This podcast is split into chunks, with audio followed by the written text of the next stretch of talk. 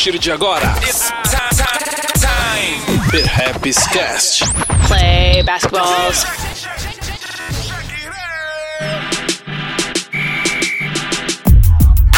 Salve, salve, tá começando mais um Perhaps Cast. Achou que não ia ter mais um Perhaps Cast no final de ano? Pensou errado. Ó. A gente voltou e voltou para falar de NBA e muito bem acompanhado aqui, que eu juntei um time, ó. Não dá nem para dizer que é nota 10, porque é, é, além do 10, tá ligado? Tá ligado no campeonato de enterrada da NBA, quando todo mundo levanta a placa número 10? É o caso aqui, certo? Então, Hoje a gente vai falar, na verdade a gente vai tentar resumir para você um pouco do que vai ser a temporada 2020-2021. A gente vai falar um pouquinho sobre cada um dos 30 times da NBA, e aí essas pessoas que eu trouxe, cada uma vai falar um pouquinho de algum desses times. Alguns vão ter mais pano para manga, a gente vai desenrolar mais o assunto, mas o objetivo aqui e o grande desafio é falar desses 30 times num tempo razoável, e aí você, seja sabendo bastante de NBA ou não manjando tanto, vai sair com bastante ideia para trocar ideia com os amigos, para poder postar aí no Twitter, como se fosse expert, beleza? Então, para começar, a participante aí que vem pela primeira vez no Perhaps Cash, que é a Carol, do NBA das Minas. Salve, Carol! Salve, Eduardo! Prazerzão estar aqui com vocês, gravando o time de peso, um podcast de peso, né? Que primeira vez no Perhaps, uma honra imensa estar aqui com você. Muito obrigada pelo convite. Da hora, da hora. Sassá também já teve por aqui, Sassá que aposentou a camisa, né? Mas que também era do NBA das Minas. E saibam que todos vocês são muito bem-vindas para outras edições. Seguindo a ordem aqui que eu estou enxergando, né? Que a gente está gravando aqui em vídeo, então eu consigo ver meus parceiros. Talvez você possa ter acesso ou não, vamos ver aí no futuro, né? Mas tem cinco caras pretas lindas aqui nessa tela. A próxima, ao lado da Carol, é o CEO do Área Restritiva, Diego Silver. Salve, Silver! Salve do salve todo mundo. Que, que honra aí. Caraca, esse é, é, é muito carisma reunido no, no, num podcast só. Se vocês tiverem a oportunidade de ver isso aqui, vocês vão ficar tão animados quanto eu estou nesse momento, sem sombra de dúvida. Olha, eu tô feliz mesmo, viu? Não é, não é para ficar dizendo que é porque é amigo e tal. Tô, tô feliz de verdade com com essa junção que a gente fez aqui hoje. Seguindo na ordem, o próximo da lista é o Marcos Vinícius, conhecido como Marquinhos, né? Que está aí com uma peita de respeito, que talvez o pessoal não possa ver, mas ele vai falar um pouquinho dela. Salve, Marquinhos! Fala, Eduardo. Fala, galera. Prazerzaço estar aqui com vocês. Boa tarde, boa noite, bom dia, seja lá a hora que você estiver ouvindo esse podcast. E eu tô aqui, enfim, espero que vocês um dia possam ver no vídeo com uma Vice City aqui do Miami. Coisa linda que eu tava procurando um tempão do papai de Wade. E é isso, prazerzaço estar aqui com vocês, com essa galera aqui para gravar esse podcast. Isso aí. Da hora demais. E aquele papo é, batido, mas por último, mas não menos importante, a figura cativa aqui que sempre está com a gente quando o papo é NBA, que é meu parceiraço de longa data, Marcílio Gabriel. Salve, Marcílio, casa é tua. Boa noite, estamos gravando na noite. Então, boa noite para vocês, amigos que estão dividindo a tela e o áudio comigo. E bom dia boa tarde para todo mundo que está ouvindo. Eduardo, satisfação mais uma vez estar aqui no podcast do Perhaps. A Carol, sem palavras, estivemos juntos há um há um mês, um pouco mais de um mês ali para falar de Atlanta Hawks no 30 dias no área. E eu achei que ia me livrar desses caras aqui, porque eu, eu, eu tô de férias, né? Foram 30 dias seguidos olhando todos os dias para esses dois aqui. Eu falei, vou, vou, dar, vai, vou ter um tempinho, né? Dar um descanso, né, meu? Aí não tem jeito, ó. tamo aí de novo, ó. Diego Silver e Marquinhos, você é louco. Esses dois aí, monstraços. Então é pois grande é. satisfação estar tá com esse elenco todo aqui reunido. Pra... O papo vai ser bom, hein? Só por essas feras juntas aqui, vai ter bastante ideia pra gente trocar e vai ser bem legal para quem tá ouvindo também. Vamos nessa. Muito bom, muito bom. Aliás, o Marcílio fez a propaganda, né? Esse, a conversa hoje é para ser razoavelmente breve. Claro que não dá para ser super breve falando de 30 times, mas se você quiser entrar no detalhe para saber de cada um dos times, cada uma das franquias, com vários especialistas, além dessa galera que está presente nesse papo, vai lá no YouTube do Área Restritiva e você vai conseguir pegar um conteúdo de primeira, um conteúdo ali que. O que, Silver? Tem entre uma hora, duas, mais ou menos, de cada time? Uma hora é aí, né? 20 mais ou menos de cada time. É conteúdo e, bom pra caramba. Então, ó, conteúdo bom sobre NBA em português, os caras feras aí, não são os caras, mas umas minas também, que o Área teve esse cuidado de incluir as minas na conversa, que infelizmente nem todo mundo faz, e vai lá e aí você vai conferir no detalhe cada um dos times da NBA, o que, que eles aprontaram aí para o ano de 2000, para a temporada 2020-2021. Perhaps Cast, Atlanta Hawks. Bom, Carol, como eu dei o salve primeiro para você, eu vou continuar seguindo essa ordem aí. Eu gostaria que você começasse falando do Atlanta Hawks, time aí que fez bastante mudança né, na pré-temporada, várias contratações, tem um time novo e que tem o potencial aí para fazer um barulho nessa temporada, inclusive com chance de pegar playoffs que, que você tem a dizer do Rocks? Bom, a gente começa já me coloca na fogueira, né, Eduardo? Poxa vida, sou convidado. Não é pra ser assim. Primeira vez, mas... Poxa vida, mas ok, vamos falar um pouco do Atlanta Hawks, né, que é uma equipe que sai das equipes que a gente não dava nada para uma equipe que a gente está dando muita coisa, né? E que pode ou não decepcionar a gente, né? Tipo assim, tiveram boas aquisições. Eu acho que a Atlanta foi a equipe que fez as melhores aquisições dentro da Free Agents. Assim, não as melhores, mas os melhores movimentos dentro da Free, Agent, da free Agents, se você parar para pensar o que era a equipe antes. Né? Então, tipo, reforçou com alguns jogadores ali na defesa, saindo, saindo não, encontra-se até agora na posição de terceira pior defesa da, da NBA. Então, assim, juntou alguns nomes muito bons que podem fazer a diferença. Então, a gente está falando aí do Rajon Rondo, que tem um campeonato nas costas, o último campeonato. A gente está falando do Danilo Gallinari e, claro, do cara que provavelmente vai ser o astro, é o Bogdan Bogdanovic. Eu sempre confundo, sabe? Eu tenho problemas de pronunciar o segundo nome dele. Eu tenho que admitir aqui que esse segundo nome é muito difícil de pronunciar, certo? E aí é um cara que é muito dominante do garrafão, vem com médias muito boas e aí vem trazer essa experiência para o Atlanta Hawks, né? Agora, o que, que vai ser desse time, a gente não sabe ainda. Né? Porque, assim, é uma coisa totalmente nova. Primeiro porque o Atlanta, ele foi nos últimos anos, nos últimos três anos, ele foi construído em cima do Trey Young, que é um, um jovem talento aí que está simplesmente sendo maravilhoso.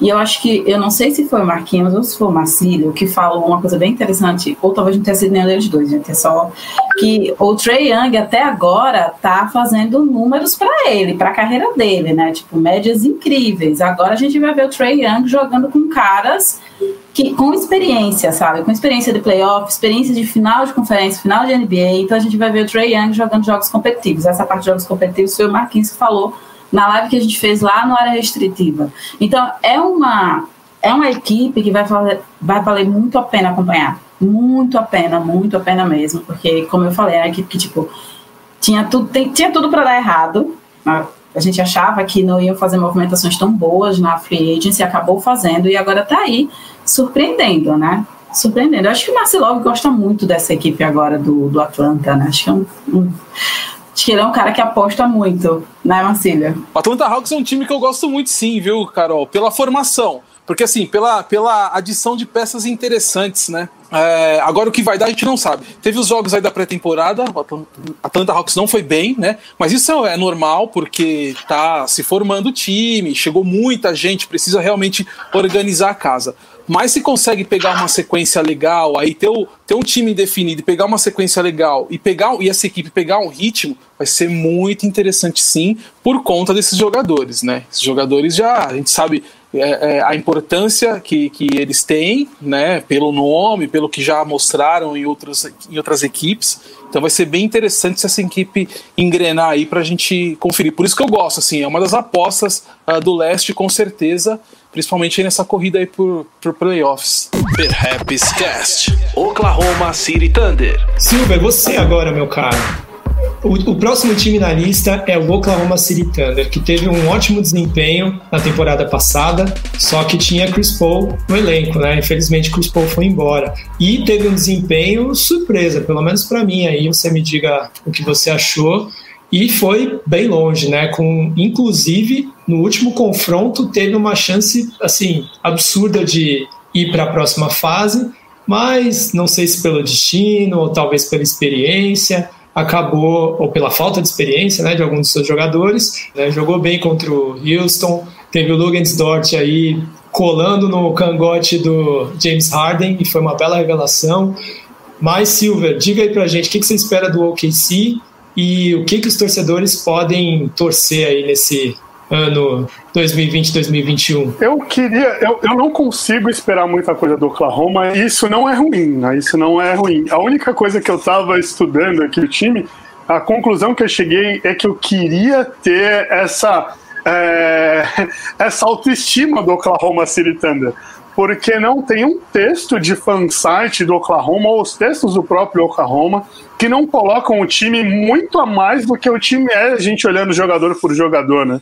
Olhando o roster. Uh, mas para mim, o Oklahoma nessa temporada é o mesmo Oklahoma da temporada passada, que é um time que tinha peças individualmente interessantes, nome que, nomes que individualmente são, são bons até, só que você não sabe a liga que isso vai dar. E aí, de repente, é, o time pode dar uma liga tão boa, mas tão boa que vai lá com 0,001 um monte de 0,5 chance de chance de passar do, do, do Houston Rockets nos playoffs da NBA e quase tira o Houston Rockets, que era até então um dos contenders a, a, a finalista, né? Então o, o Oklahoma, para mim, ele tá num é, dentro desse balaio, assim, daquele que, tipo, ah, beleza, se der tudo certo, deu tudo certo, se der tudo errado, deu tudo errado. E aí eu tava até fazendo as brincadeiras aqui com o roster, anotando aqui, porque se vocês acessarem o site do, do Oklahoma City Thunder na NBA agora, eles têm um banner gigante falando que o roster é um roster baseado na flexibilidade do elenco porque eles colocam, e é um banner gigante, assim, da, daqueles banners que parece propaganda do Google, assim, sabe? É, e aí você, mas se você for olhar, essa flexibilidade, ela realmente existe. Tem muito jogador que, sei lá, um armador grande que ele conseguiria jogar de ala, ou um ala grande que conseguiria jogar de pivô, um pivô com qualidade de espaçar a quadra, um, um ala que conseguiria levar a bola. É, tem muito jogador assim, mas eles não são tipo, os jogadores, né? Eles são jogadores bons, são futuros da liga. E eu acho que o time está pensando muito nisso. Se der certo agora, eles falam: oh, isso deu certo, fica, isso deu errado, sai. Mas nesse elenco, provavelmente o Shai Gildes Alexander é o, o, o cara que vai tipo, ser o, o, pilar central de tudo que eles quiserem fazer, com o Hofford, pelo menos nessa temporada, sendo uma espécie de mentor ali, dando aquela tranquilidade dentro de quadra, já que o cara é um marasmo total na vida, assim, né? Milwaukee Bucks. Muito bom. Agora a gente vai para o Marquinhos, que acho que nessa primeira rodada aqui foi o que pegou o time mais casca aí para que teve muitas mudanças e é um time que está concorrendo a um título, né? Muito provavelmente, que é o Milwaukee Bucks, que foi o primeiro na conferência leste no, na temporada anterior. Tem o MVP atual da liga, né, que é o Giannis Antetokounmpo, que deu muito bafafá também na pré-temporada, fica, não fica, renova, não renova. Ele saiu do, dos últimos playoffs meio emburrado com o técnico, com a comissão, né? Tava meio pé da vida. Aí eu quero saber do Marquinhos, você acha que está mais forte, está mais fraco, já que perdeu duas peças importantes, dois armadores aí do time. Você acha que tem chance de ser primeiro de novo no leste, que pode ir mais longe nos playoffs? Que, que, qual a expectativa para esse Bucks? Cara, eu vou te falar, até algumas, até infelizmente, enfim, o Yannis renovar, eu achei que era um clima fim de feira, vou ser honesto, porque não achava que dentro das ferramentas que eles trouxeram, que era um upgrade relevante, né? Eu quero dizer o quê? Que para muitos times competir é o bastante. E muitas vezes é, né? A gente tem que levar em conta que a NBA é um campeonato anual na qual quem não vence tem 29 times franquias que nunca, que todo ano não comemoram nada, né? Não é como no futebol que as pessoas se acostumam a ver o Campeonato Paulista, um brasileiro, a Copa do Brasil. Tem outras, tem outros campeonatos pelos quais os caras possam passar. E na NBA não.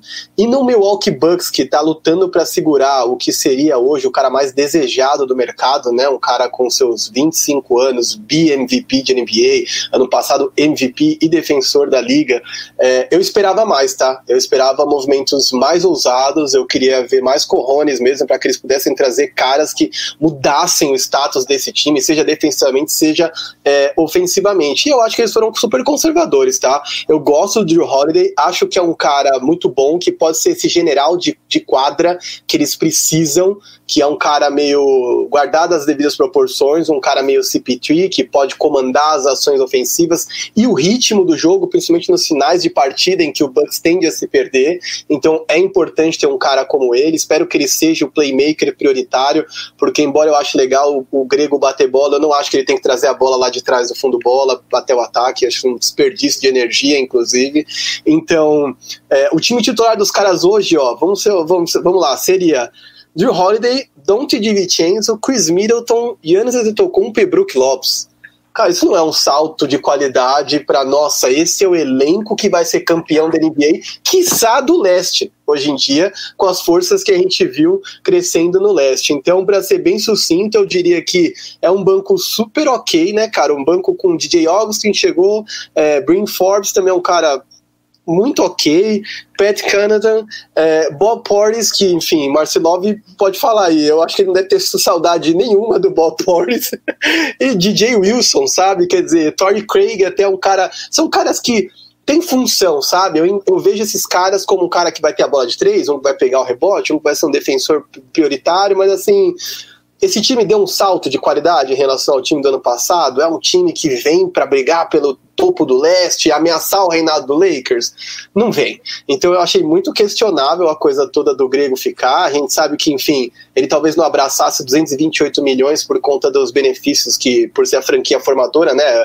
Aquela. Todas as leis que eles têm para poder dar um max contract. Talvez ele não mordesse esse, essa quantia total, mas morderia boa parte dessa grana em outra franquia. Me pareceu que o Yannis é, é um caso de lealdade à cidade, um caso de, enfim, de muito de devolver para a cidade quem acreditou no cara que foi 15 escolha do draft, não tinha nem passaporte para chegar nos Estados Unidos, mas ao mesmo tempo, tinha uma decisão bem questionável do ponto de vista de alguém que quer ser campeão, porque é um time que já não tem mais pique nenhuma, porque deu cinco para pegar o Joe Holiday, não tem assets interessantes, quer dizer, de todos esses caras que eu citei aqui, vocês veem alguém que pode ser trocado por alguém super valioso no futuro próximo? Não tem.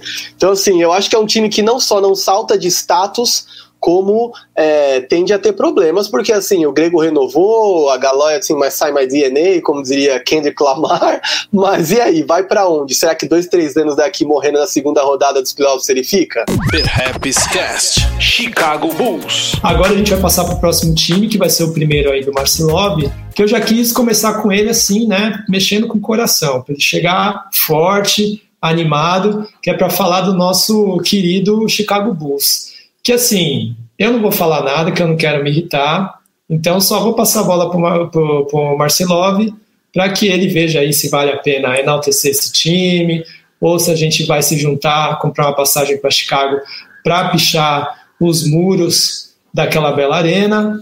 Por favor, solta o verbo aí, Marcelov. Ô, Odu, eu acho que você não vai precisar ficar irritado, viu? Acho que a gente vai ter um time aí do Chicago Bulls, pelo menos para o torcedor, bem, bem melhor para se acompanhar do que as últimas temporadas. Pelo menos ele vai ter algo a mais para mostrar, né? É, falei para o torcedor do Chicago Bulls, mas obviamente para quem gosta, para quem acompanha né, a, a, a, NBA, porque sempre teve aquela coisa do Chicago Bulls, tipo, per perdeu tipo, o interesse, assim, as pessoas perderam o interesse no Chicago Bulls, de ver jogos do Chicago Bulls, né? Só para situar, de repente, quem, quem não viu aí ultimamente o que aconteceu no Chicago Bulls relacionado a mudanças, a, a, franquia mudou o front office, né? Mudou ali a comissão ali que comanda todo o basquete, né? Dirigentes, é, é, diretor de operações, comando técnico também. Chegou o Arthur Carniçovas, que era um cara que fez um ótimo trabalho no Denver Nuggets. Muito do resultado do que a gente vê no Denver Nuggets hoje foi trabalho desse cara. Esse cara chega para comandar toda essa parte operacional do basquete no Chicago Bulls e o Billy Donovan técnico, né, que com ele também trouxe outros uh, profissionais que já trabalharam em outras franquias, uh, principalmente no OKC, que era a franquia que ele estava anteriormente. Né. Com isso, uh, a ideia, pelo menos, é uma mudança de mentalidade comparada às temporadas anteriores, né, que tornou é, que fez esse desinteresse acontecer. E realmente foi, foi isso que rolou. assim. O Chicago Bulls deixou de ser uma franquia interessante de ver os jogos, entendeu? Uh, e pelo tamanho que tem, principalmente no Brasil, por conta da torcida que tem, é, não pode acontecer isso, né? É, a gente está falando de Brasil, mas imagine no, lá nos Estados Unidos, por exemplo, o restante do mundo, né? A força que tem o Chicago Bulls com a marca, né? Com a história, Michael Jordan, enfim. e aí ela se tornar desinteressante, né, de não ter jogos na televisão, pô, isso é ruim, né, cara? Então, é, a mudança, é, pelo menos de mentalidade, a gente já começou a ver uh, com essas alterações no comando.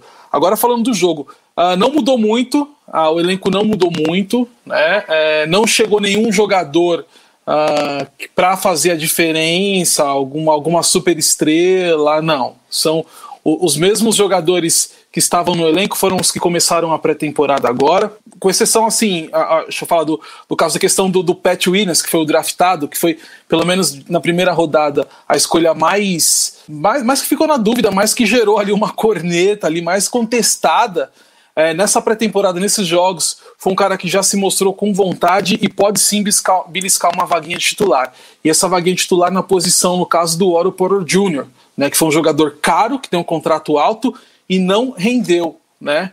E se tivesse alguma expectativa de um bom rendimento desse jogador para essa temporada, ela continua abaixo, porque nos jogos de pré-temporada, onde as, as coisas são mais leves, você testa, o jogador uh, uh, costuma ali, de repente, achar o posicionamento dele juntamente com a estratégia do técnico, o cara estava completamente perdido, assim, ele não se encontrou. Então, acho que o que ele apresentou na pré-temporada, por mais que não seja parâmetro para a gente comparar uh, com a temporada regular, que é quando a bola sobe para valer, os jogos são mais pegados e mais acirrados, é um jogador que, se na pré-temporada ele não conseguiu se achar né, ou pelo menos demonstrar algo, ah, é bem provável que na temporada regular ele também não consiga isso, na questão de passar uma confiança para o técnico falar, você pode contar comigo.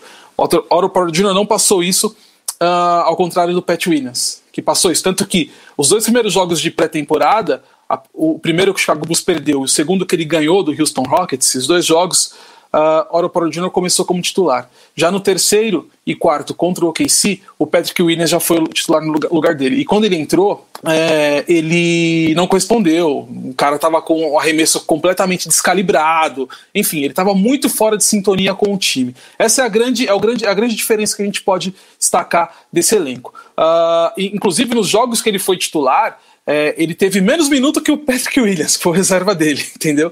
Então você já vê aí que o, que o, o Billy Donovan já enxergou que o problema do Bus, que sempre foi a ala, continua sendo a ala, mas ele pode ver uma alternativa nesse jovem, no Patrick Williams, que foi contestado, mas que o torcedor do Bulls pode, é, de repente, se animar um pouco mais e prestar mais atenção, ver com bons olhos esse jogador. O restante do elenco continua o mesmo. Outro destaque que eu falo é em relação a, a, ao armador ali. O Satoransky começou a pré-temporada como titular, perdeu a vaga, não vou dizer perdeu a vaga, né? O Kobe White entrou nos outros três jogos. O Satoransky começou, tanto que no último jogo, eu não sei se, se foi algum problema de lesão, alguma coisa, que ele não foi relacionado. Isso aí não, eu não, não cheguei a ver essa informação, mas ele não estava disponível. Só que assim, o Satoransky é um jogador mais experiente, o Kobe White é um jogador novo, vai para sua segunda temporada. Então acho que vai ser uma dor de cabeça boa para o Billy Donovan aí. O restante é aquilo. Uh, Kobe White, uh, Lavine, que é o franchise player até então, Patrick Williams ou Otto Porter Jr., uh, Mark Kenny, finlandês, que não vai ter a renovação do contrato e o cara vai ter que mostrar, vai ter que jogar basquete agora, senão ele não vai ficar no Chicago Bulls, é, e o Andrew Carter Jr. Então, é um time jovem ainda, continua com um time jovem, mas a mudança de comportamento que vem da parte organizacional e essa, esses jovens jogadores pedindo passagem vão ser aí os pontos mais interessantes para a gente acompanhar desse Chicago Bulls. Falar que briga para o playoffs não dá para cravar. Eu acho que não, mas vai ser um time legal para ser montado para uma temporada futura, no caso, a depois dessa, né, a 21, 22. É, bom, agora a gente tá só antes da gente continuar. Você quer falar alguma coisa, Silvio? Só, só um negocinho Diga. bem legal que da, da, da fala do Marcílio é que essa foi uma temporada que a gente não comentou só, tipo, ah, jogador saiu da franquia A para ir para a franquia B, né? A gente comentou muito sobre front office mudando, a gente comentou sobre mudança em comissão técnica, então é essa foi a primeira, primeira temporada que eu me lembro assim de ficarem discutindo. Nossa, será que tal técnico vai para tal lugar e tal técnico para tal lugar? E ficou essa coisa. Ah, o próprio Billy Donovan era, era um nome que é, ficava entre ser questionado e não. E, e, no Chicago Bulls ele tem tudo para fazer a franquia mudar e ir para um outro patamar. Então é uma temporada bem interessante. Perhaps Cast, Portland Trail Blazers. É, bom, Carol, voltamos para você, certo?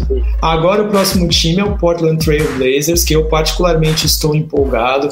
Acho que fez uma boa campanha na última temporada, né?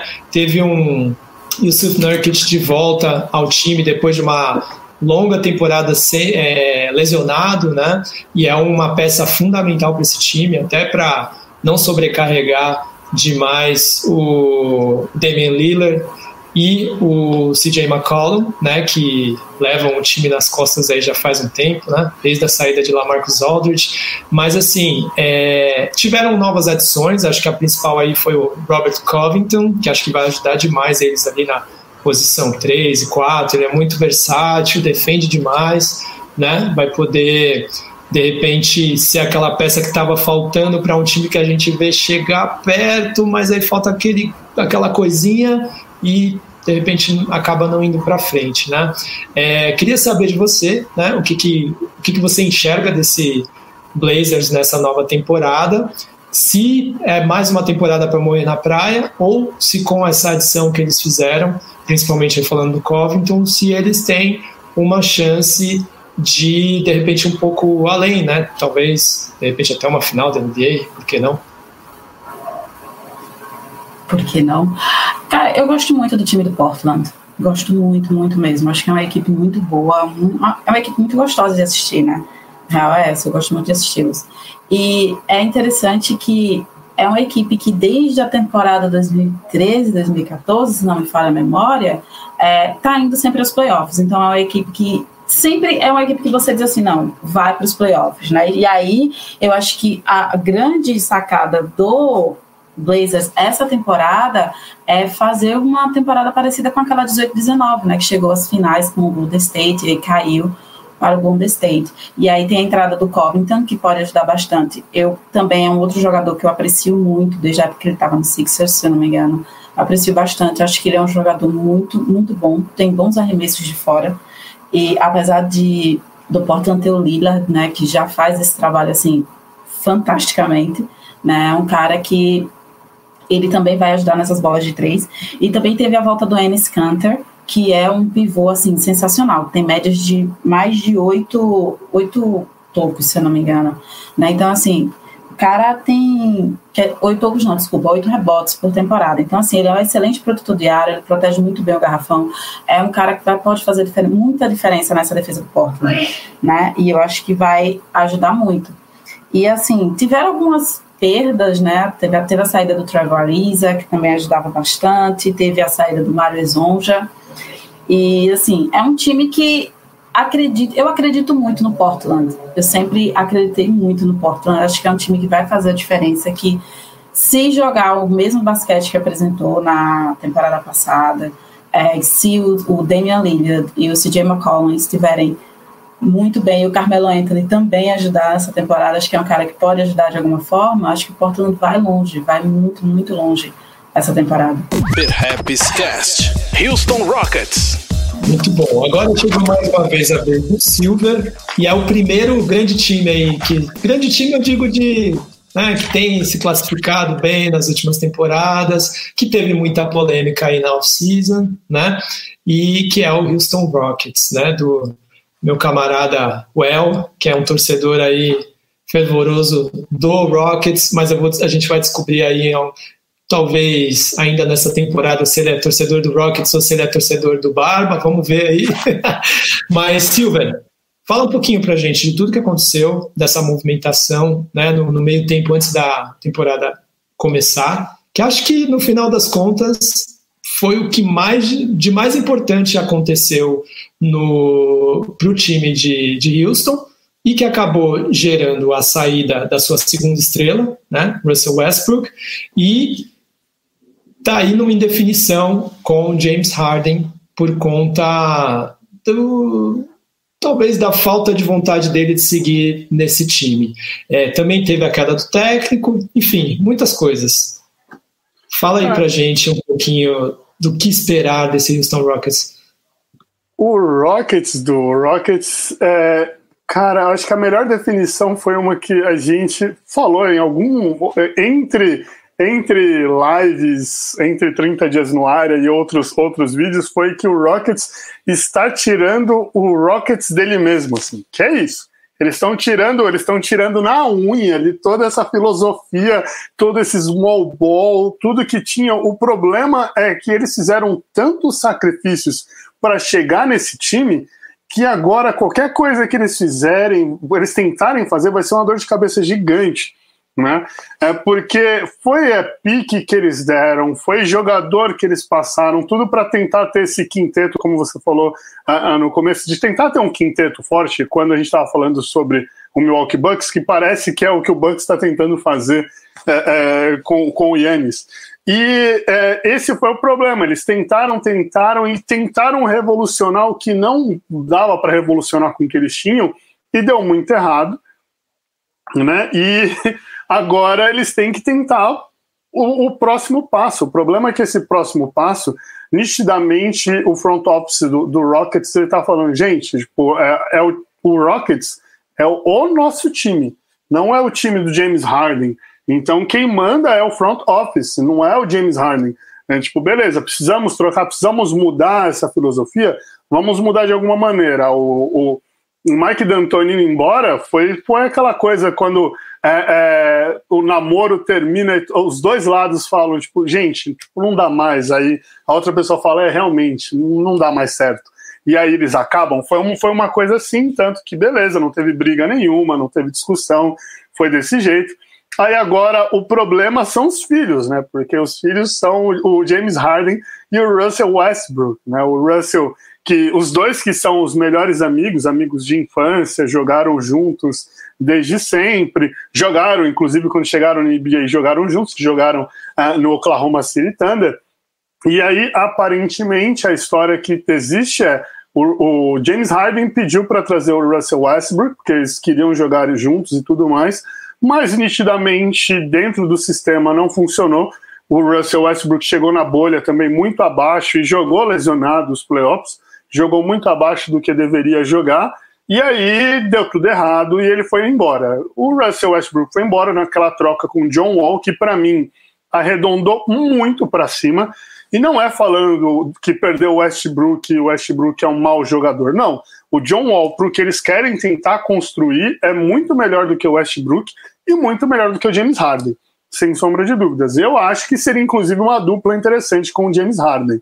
Mas né, é, o James Harden nitidamente também não quer mais ficar no, no, no Rockets, porque perdeu o, o, pai, perdeu o irmão, né? Porque parece isso, assim, tipo, não quero mais essa vida. E aí ele tá lá, não se cuidou nesse, nesse mês, nesses meses aí pós-playoffs, voltou lá acima do peso, tá tipo fazendo de tudo para não jogar, é, tá querendo cantar de galo, porque ele tá. Para quem não conhece os contratos da NBA, quando os caras assinam os contratos, eles geralmente colocam algumas cláusulas, tipo, ah, eu não posso ser trocado para tal time, ou eu não posso ser trocado ou eu escolho para onde eu vou ser trocado, do mesmo jeito que a franquia fala, se você for trocado, ou melhor, se você assinar com outra franquia antes de você assinar realmente, eu posso cobrir a, a, a proposta, é, eu escolho para onde você vai se você for trocado. Existem uma, uma série de cláusulas que eles colocam, e no contrato de James Harden não tem nada que fale para ele, tipo, olha, você vai escolher para onde você vai. E mesmo assim ele está falando, eu só vou para um time que vai ser campeão na NBA eu só vou para onde eu quiser. Mas ele não tem esse poder de escolha. E aí, por ele não ter esse poder de escolha, ele tá lá, não tá indo treinar. É, quando vai treinar, arruma confusão, como foi na, na, na, nos treinos entre ontem e hoje, que ele discutiu no treino jogou a bola num dos companheiros de equipe. Aí, nessa tarde, na tarde de hoje, nós estamos gravando aqui no dia 22 de dezembro. Na tarde de hoje, vazou uma foto de mais uma vez o James Harden é, é, no, no strip club, sem máscara, lá, pique pistolinha da Supreme jogando dinheiro para cima, né? Então o cara ele tá nitidamente não querendo continuar em Houston, né? E o, e o Rockets tá fazendo de tudo para quê? Para tipo diminuir o valor de mercado do cara e conseguir alguma coisa melhor, porque se fosse numa outra situação, se fosse para o cara ficar, eles iriam abafar o caso, é, pintar ele de melhor jogador do mundo, e eles estão deixando a, a, a, a, merda estourar no ventilador. E aí, esse é o mais da hora, porque eu tava vendo o time e eu vejo um quinteto muito legal sem o James Harden. E, e provavelmente quem deve vir aí é o Ben Simmons, né? Que estão falando aí de, de negociações avançadas com os Seven Sixers para trazer o Ben Simmons e o James Harden para lá, por mais que eu ache que o, o, o Seven Sixers vai perder muito com isso, mas tudo bem, né? Mas e eu nem coloquei o Ben Simmons na minha, no meu quinteto aqui. Ficaria em um quinteto com John Wall, Eric Gordon, PJ Tucker, Caboclo e Demarcus Cousins. Porque eu daria moral pro Caboclo, porque o, o outro titular seria o, o Daniel House. Né? Quem seria o titular no lugar do Caboclo? E o cara tentou levar uma mulher no meio dos playoffs pro quarto e conseguiu ser expulso da bolha. Então vamos dar uma moral pro brasileiro que está querendo jogar e está treinando e foi bem. Os fansites do Houston Rockets estão falando bem do cara. Vamos dar uma moral pro cara que tá postando fotinho falando ano 7, camiseta do Rockets. Vamos dar uma moral pro brasileiro, vai. Deixa o cara jogar, deixa, cara, deixa a gente ser feliz, porque fora ele, o único que tem chance de jogar é o, é, é o, é o, o Raulzinho, Washington Wizards. Né? Então deixa, deixa o Caboclo jogar e vamos ser felizes. Perhaps Cast, San Antonio Spurs. Marcílio, já vamos falar do Spurs, que assim, tem os novatos chegando, tem uma molecada lá, vai confiar bastante né, em, em jovens jogadores como DeJounte Murray, Derek White, né? Mas também tem uns jogadores aí de responsa que a gente já conhece há um tempo, como o Marcus Aldridge e o DeMar DeRozan, que eu particularmente gosto bastante, mas que talvez não tenha esse poder todo para bater de frente com uma conferência oeste que é a conferência mais forte da NBA. Eu quero que você faça sua análise breve do time e também diga se você acredita que o Spurs tem alguma chance aí de ou de playoff ou desse play-in aí, ficando até a décima posição, para minimamente disputar uma chance de ir para as finais da NBA. É claro que a gente tem que levar em consideração que o Spurs segue tendo um dos melhores técnicos que a NBA já viu, que é o Greg Popovich, e só de ter isso já merece estar num, num patamar maior do que seus jogadores entregam. Fala aí, Marcelo. Tá, ser bem breve, vou começar pelo último ponto que você observou, da questão do Spurs chegar ou não nos playoffs. Uh, eu acredito que no máximo brigue por um play-in, no máximo, vaga direta não. Uh, o Spurs está dentro do previsto, assim, do que pode acontecer com esse time, na, com essa equipe na temporada. Até mesmo dentro do que a gente discutiu com o Silver e com você, né, do, na live do área. Né, uh, o time não mudou muito. Foi um time que não pegou playoffs na temporada passada, depois de tantos anos, não mudou muito, por mais que tenha a, a questão do Greg Popovich, que foi outra questão que a gente discutiu, que por incrível que pareça, todo mundo chegou no consenso que o Greg Popovich é um cara que já já deu, é uma conversa muito polêmica, mas é um cara que já deu para o Spurs, né, já deveria sim já começar a pensar numa mudança aí nessa questão de comando técnico. Claro que isso não vai apagar nada do que o cara fez. Uh, então talvez eu não sei até que ponto o Greg Popovich com esse time né, que não mudou nada pra, pra, pra, em relação à temporada passada e que não conseguiu playoffs e que também não conseguiu mostrar um bom basquete, eu não sei se tudo na mão do Greg Popovich vai fazer com que mude alguma coisa para essa temporada. É, o ponto que você falou dos jovens, sim, o time não mudou muito, mas tem esse ponto aí que dá para gente destacar, principalmente do Dijante Moore, porque se a gente pegar os jogos da pré-temporada, e até mesmo um pouquinho uh, da, da, ali da temporada passada, né, antes mesmo da paralisação, ele era um jogador que estava jogando bastante e ele ficou até. Ele tá, na verdade, é que ele ficou. Ele ficou e está um pouco à frente do Pat Mills, né? Que é um ótimo jogador, experiente, a gente já conhece, já acompanha há muito tempo na liga, sabe do potencial e do que esse uh, jogador pode contribuir. Mas o Dijante Moore está na frente, então acho que ele. É, ele foi titular na, na pré-temporada, então acho que ele vai continuar aí. Uh, pelo menos nessa, nessa posição aí de estar um pouquinho à frente do Pat Mills e ter essa confiança do elenco. O Marcos Aldrich e DeMar DeRozan é, vão entregar a mesma coisa que vem entregando normalmente. Eu, eu, acredito que não vão fazer nada mais espetacular, né? não, não muito acima do que vinham fazendo. Acho que continuam na mesma. É, e a gente, não vou dizer um problema, mas algo ali que era um pouco. É, que tinha ali umas certas dificuldades durante a temporada passada teve na questão da ala. A gente pegar o, o Rudy Gay foi o cara que foi o jogador que mais teve destaque nessa pré-temporada, nesses jogos aí, né? Então vai depender também da confiança nesse jogador, que já é um jogador experiente. Marquinhos balançou a cabeça, então acho que ele é um dos que não confia no, no Rudy Gay, mas ele foi um jogador que mostrou o melhor desempenho aí, pelo menos nesse, nesse início de, de, de, de bola rolando com a pré-temporada, né? Então acho que é isso. O Spurs é, não vai mudar nada do que aconteceu na temporada passada, então para o torcedor e para quem sempre gostou, teve uma simpatia pela franquia, também não pode criar muita expectativa. Spurs vai ficar na mesma, acho que não, não consegue mudar de patamar, né? Pelo menos nessa temporada. Perhaps Cast, Boston Celtics. Agora a gente pula para a próxima franquia que também tem bastante pano para manga. E aí também vou pedir para o Marquinhos tentar ser o mais breve possível, mas também por ser uma grande franquia, acho que cabe espaço aí para quem quiser complementar, que é o Boston Celtics. Né? O Boston Celtics não teve grandes mudanças, né, se a gente for pensar.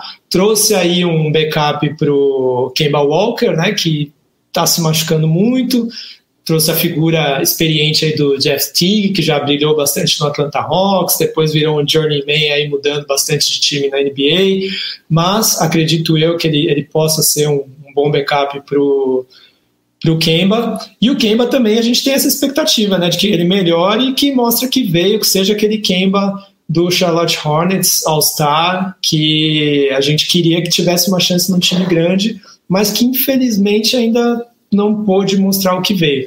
Por outro lado, a gente tem dois jovens, que é o Jason Tatum e o Jalen Brown, que estão voando, né? Os dois evoluindo muito, provavelmente tem muito, muito, muito, muita chance, muito terreno para crescer ainda nessa próxima temporada, né? Acho que eles ainda não estão longe de atingir o, o teto deles. Tem o Marcus Smart também, que é um jogador que talvez no começo de carreira o pessoal não dava muita moral, achava que era só um bom jogador defensivo, mas hoje é uma peça muito importante para o time, né? E que também vai ter uma chance aí de de brilhar um pouquinho mais. Tiveram alguns outros jogadores que jogaram bem na, na bolha, que foi o Robert Williams e, para mim, principalmente o Grant Williams, para mim foi uma grata surpresa.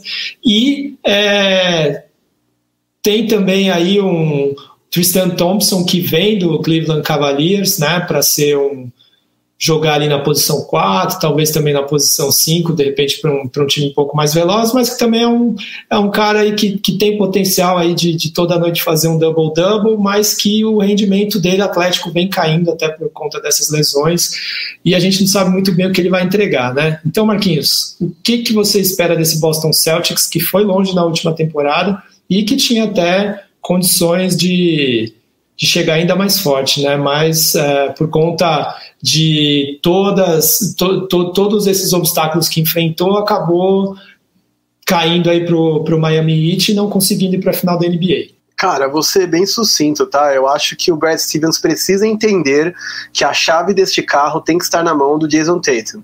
Por que, que eu digo isso? Desde Butler, no, quando é treinador universitário, o Brad Stevens é um cara que trabalha muito bem com jogadores operários e com essa coisa da bola rodando, muita gente tendo protagonismo e é, participação no jogo importante. Mas a NBA não é o college, as coisas se dão de forma muito diferente. E na NBA, o poder das estrelas faz muita diferença quando a coisa está na reta, quando vale. Quando é a reta final da temporada, a gente precisa ver a melhor dupla, a melhor trio, os melhores jogadores têm que estar em quadra com um volume de jogo muito maior, com mais minutos e entregando. E eu acho que precisa ficar claro isso. O Boston, para mim, ainda é um lugar onde é, ok, abraçou o basquete sem posições definidas, mas precisa definir menor, melhor as funções. As funções, para mim, no Celtics não são tão claras. E eu acho que, para mim, Jason Tatum tem que liderar, tem que fazer um volume maior de estatísticas, de pontos, e tem que ser o cara para quem a equipe recorre toda vez que ela se vê em problema, né? Quando ela se vê num terceiro quarto em que eles voltam dormindo de playoff, por exemplo, quem tem que chamar a responsa é ele, entendeu? Mas ele também não pode esperar, como a gente vê em alguns jogos de, de playoffs, o quarto período para meter 25 pontos. Às vezes não dá tempo de você chegar ali. Então, eu quero ver desde o primeiro minuto esse Jason Tatum sendo dono do time. É, espero que a Drick esteja ouvindo isso, ela vai ficar bem feliz, porque é a maior torcedora, amante, admiradora do Jason Tatum dentro da face da terra. Mas eu também acredito nisso, tá? Porque o qual é o problema para mim? Eu acho que o Celtics resolveu parte do seu problema no garrafão ao trazer o Tristan Thompson, que é um pivô mais brigador, mais forte, mais reboteiro e melhor defensivamente, mas é, a perda do Gordon Hayward vai ser sentida, por mais que eu achasse que ele estava fazendo hora extra, porque ao invés de trazer um cara tão versátil quanto eles, eles não trouxeram essa peça. O Jeff Teague é um cara experiente, mas é um cara no limite do ok, e que no máximo repõe o Campbell Walker, é, vai, num 12 por 6, para não, não falar um 6 por meia dúzia porque não é, não, não é um cara que traz algo novo, não é um cara que vai trazer um poderio diferente, seja defensivo, seja ofensivo. Então, eu vejo esse Celtics um pouco mais forte no time titular, mas um time sem variação tática, sem variação é, técnica. É, eu acho que, no sentido de estratégia, esse time perde muito, porque não vai conseguir ir para um small ball com facilidade, nem para um nem para um big, porque primeiro que já não tinha big, agora tem menos ainda.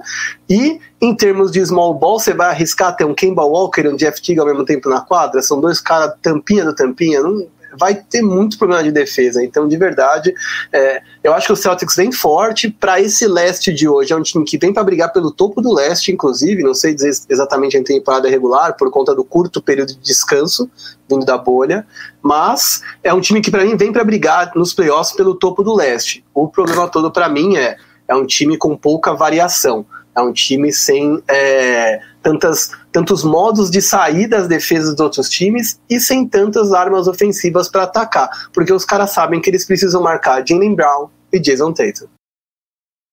Philadelphia 76ers. Bom, então, depois dessa breve análise do Celtics, a gente vai falar sobre um outro time bem forte aí do lado leste, que é o Philadelphia 76ers, que está envolvido nesse papo todo que o Silver trouxe para gente, de troca do James Harden por um dos seus melhores jogadores, né, que é o Ben Simmons, que assim, eu particularmente não faria essa troca. Mas o 76ers adora uma bagunça, né? Já teve todo o papo do processo deles, de ficar muito tempo ali entre os últimos times para conseguir uma pique legal e trazer ótimos jogadores. Aí tiveram esses bons jogadores que depois se revelaram não tão bons assim. Tiveram uma ótima temporada com Jimmy Butler, mas deixaram o cara embora, que para mim foi um absurdo. E agora estão tentando aí uma chance com o Barba, que a gente, pelo menos quando a gente está gravando, isso aí está só na especulação. Carol, o que, que você acha que o Sixers vai, o Sixers vai conseguir nessa temporada? Vai conseguir mais longe do que foi, né? Nesse dessa vez? Porque se a gente for olhar há duas temporadas, eles chegaram forte ali contra o Toronto Raptors, né? Era para os caras terem ido para a final e talvez até brigar por um título, mas caíram de rendimento nessa temporada que passou. O que, que você espera dos Sixers? Eu, a primeira coisa que eu espero dos Sixers é que eles não levem James Harden, pelo amor de Deus, eu imploro. Mas, assim, é, uma coisa que eu espero muito dessa equipe é disputa, né? Tipo, tem esses rumores aí que acabou incluindo o Ben Simmons em pacotes aí pro James Harden, que a gente acha que não vai dar certo, a gente já discutiu aqui sobre isso, e inclusive depois a própria equipe disse que não, isso não tinha acontecido e tal, ficou aquele disse, não disse, disse, me disse, ninguém entende muito. E aí tem essa questão do processo que aí tem quatro anos, né? Que o Sixers vem tentando fazer esse processo. Veio a pique do Markel Fultz, que não deu certo, o Fultz ele se machucou e ninguém sabe o que aconteceu com ele até hoje, na verdade, né? O cara ficou com uma lesão no ombro que, inclusive, modificou até o, arremesso, então, loucura. É, e aí também teve perdas de peças muito, muito importantes para a equipe agora, né? Tipo, o Holford foi para o KC, o Josh Richardson, o próprio Rosinho, que agora está no Wizards, que o Diego já fez toda a, a torcida aqui para a gente ver o cara jogando. Então, assim, teve algumas aquisições muito boas, né? Muito boas, entre aspas, né? Ganhou o Danny Green, que é um cara que arremessa. É um cara mais ou menos, venhamos, convenhamos. Então, assim, a gente espera, pelo menos eu espero, que o Sixers seja um pouco mais é, competitivo, apesar de que eu acho que vai ser um pouco mais difícil, porque, tipo, o Ben Simmons está voltando de lesão, tem as lesões do Embiid também, que vira e mexe elas acontecem, então, assim, é uma equipe que tinha tudo para dar certo, mas que até agora esse processo não encaminhou direito, ficou bem aquilo que você falou na introdução, tipo, a gente achou que ia dar certo, e quando a gente achou que ia dar certo, não deu certo, e agora tem toda essa confusão aí, é, incluindo o Barba. Né? Então, assim, a gente espera que o Sixers seja minimamente competitivo, que lute pelos playoffs, que é o que a gente espera de uma equipe que tem Ben Simmons é, e o Joel Embiid na, na, na mesma quadra. Então, a gente espera que essa equipe chegue longe. Mas se isso vai acontecer de fato, se o processo vai falhar por mais uma temporada, aí é que é a grande questão, né? Perhaps Cast, Cleveland Cavaliers. Silver, Agora é sua vez de falar de um time que já foi relevante quando tinha Papai LeBron, que hoje está no seu belíssimo Los Angeles Lakers, mas que depois que ele saiu ficou ali com Kevin Love e com mais aquele monte de gente que veio para tentar ajudar o, LeBron a bater o Golden State Warriors, mas conseguiram por um ano, mas depois complicou. E tem chegada de Luke e tal. Mas, assim, acredito eu que sem grandes expectativas aí pro time da nossa querida Gabi, né? O é, que, que você espera pro Cavs desse ano? Nada. É, desculpa, Gabi, mas é isso. Tipo, eu não espero nada. Cara, o, o, o Cavs ele vai ser o, o, o pesadelo das, das equipes que vão jogar, vão disputar o play-in. É isso, porque na temporada passada o Cavs ele ficou com quatro vitórias a menos do que o décimo colocado, seis a menos do que o nono. Né? Então não é muita coisa assim, né? Se a gente parar para pensar, é algo que ah, dá para dá para correr atrás. Agora entender se o Kevin Love, que, que fez todo, todos os. O, o, ele fez um telecurso ali de tá pago, porque toda vez que ele treinava, ele ia fazer os arremessinhos deles, ele postava um vídeo. Ele ia para academia, ele postava um vídeo. Então, tipo, ele realmente mostrou que todos os treinos da, da quarentena estavam pagos e que a bola tá caindo. Então, ele tá querendo o jogo, né? E aí, a, a chegada de Javel Magui, saída de Tristan Thompson, a, toda essa, essa arrumação que foi chegando ali, eu acredito que seja só para ter um corpo ali, e eu acredito muito que seja é, é, Colin Sexton, Kevin Love jogando de ala, né, ele subindo mais, e o André Drummond jogando de pivô, e aí o resto é tentar colocar a molecada para jogar e um já veio uma guia ali de um coringa, de ou fazer uma dupla de pivô com o André Drummond, jogar de pivô no lugar do André Drummond e para realmente conseguir fazer essa molecada jogar, para ver quem dá certo e quem dá errado e aspirar ali um play-in. Porque, como eu disse, assim, é, é, é, o, o Cavs eu não espero nada. Se o Cavs chegar num play-in, maravilha. Se não, é tipo mesma coisa que a temporada passada. Perhaps Cast, Minnesota Timberwolves. Bom, agora chegou a vez do Marquinhos de novo para falar do Minnesota Timberwolves. Timberwolves aí que não teve muita chance de ver o D'Angelo Russell, né, que chegou na última temporada, jogar com seu amigão Carl Anthony Towns. Vamos ver o que, que esses dois têm para mostrar nessa temporada. Tiveram a adição de, de Rick Rubin, né, que veio do Phoenix Suns e também tiveram a ótima escolha do, do rookie Anthony Edwards, que é um ala armadura aí que vem, de repente, até para ser titular, né? Então, Marquinhos, o que, que, que a gente pode esperar desse Minnesota Timberwolves, né? Que por causa aí do, do Carl Anthony Towns, o pessoal enxerga meio como um time soft, né? Aquele time que não, não, não, não vai muito para briga, né? Tipo, deixa passar, né? O que, que, que a gente pode aguardar deles? Cara, eu acho que vai ser um time mais divertido de assistir do que nos últimos anos, tá? E eu, e eu temo que não seja nada além disso, tá? Eu acho que falta uma liderança vocal. Eu não acho que todo time vai ter um Jimmy Butler, mas falta, é, faltam veteranos que possam dar o tom de competição para esse time. Eu não acho que é um time que vem para competir. O Timberwolves é um time que eu acho que vai ser mais divertido do que o do ano passado, mas que não vem para competir, tá? Isso eu vou ser bem honesto. Eu acho que o Anthony Towns é um cara que é ídolo de quem joga fantasy no NBA, mas é, a gente sabe que ele não só não é um cara que não tem tanta gana assim de vencer, como é um cara que vem para uma temporada depois de um ano muito difícil. Se não me engano, ele perdeu seis ou sete parentes para o Covid, inclusive a mãe. E a gente percebeu pela emoção dele quando ele foi anunciado no jogo de pré-temporada que ele está mexido com a coisa. Ele ainda não conseguiu canalizar isso para dizer vou honrar sei lá, minha mãe, vou jogar pela minha mãe, vou quebrar recordes, vou mostrar aqui o que eu estou fazendo na NBA. Ainda apareceu tá muito em cima do luto da coisa toda e para mim é ele que tem que dar o tom da competição. E se ele não pode dar o tom da competição, eu não acho que a gente deve ter grandes esperanças que isso venha é, nem de, de Angelo Russell, muito menos de Edwards, que é um cara que, enfim, como eu disse, é, disse que preferia ter sido draftado pela NFL. Uma idiotice completa. Além de burro, mal assessorado, como eu costumo brincar com meus amigos, mas é, é um cara que tem um potencial atlético bom. Acho que a gente tem grande chance de ver alguns highlights legais com ele aí. Recentemente, não sei se todo mundo viu, é, uma, uma, ou duas postas de bola em que ele defende o Luca Doncic e com muita competência, tá travando mesmo o Luca Doncic, então assim, você percebe que quando ele quiser fazer, ele vai fazer coisas extraordinárias, o que a gente precisa entender é se ele tá focado. Perhaps Cast, Phoenix Suns.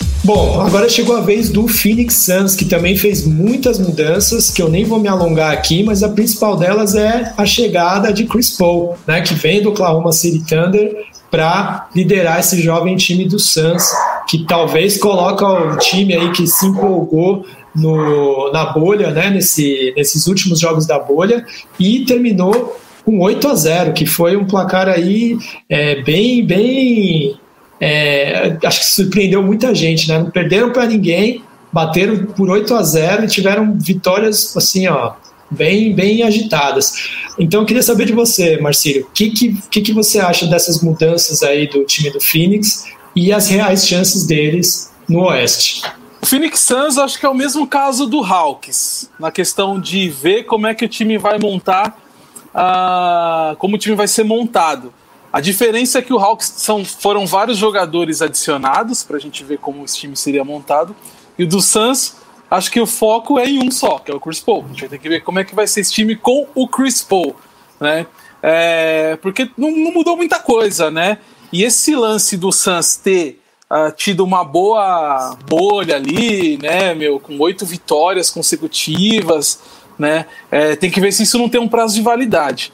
Na, mais uma vez, pré-temporada não é parâmetro, é para testar, para ver posicionamento, tática, enfim. Mas foram quatro derrotas né? E na última delas aí pro Lakers, os caras não viram a cor da bola.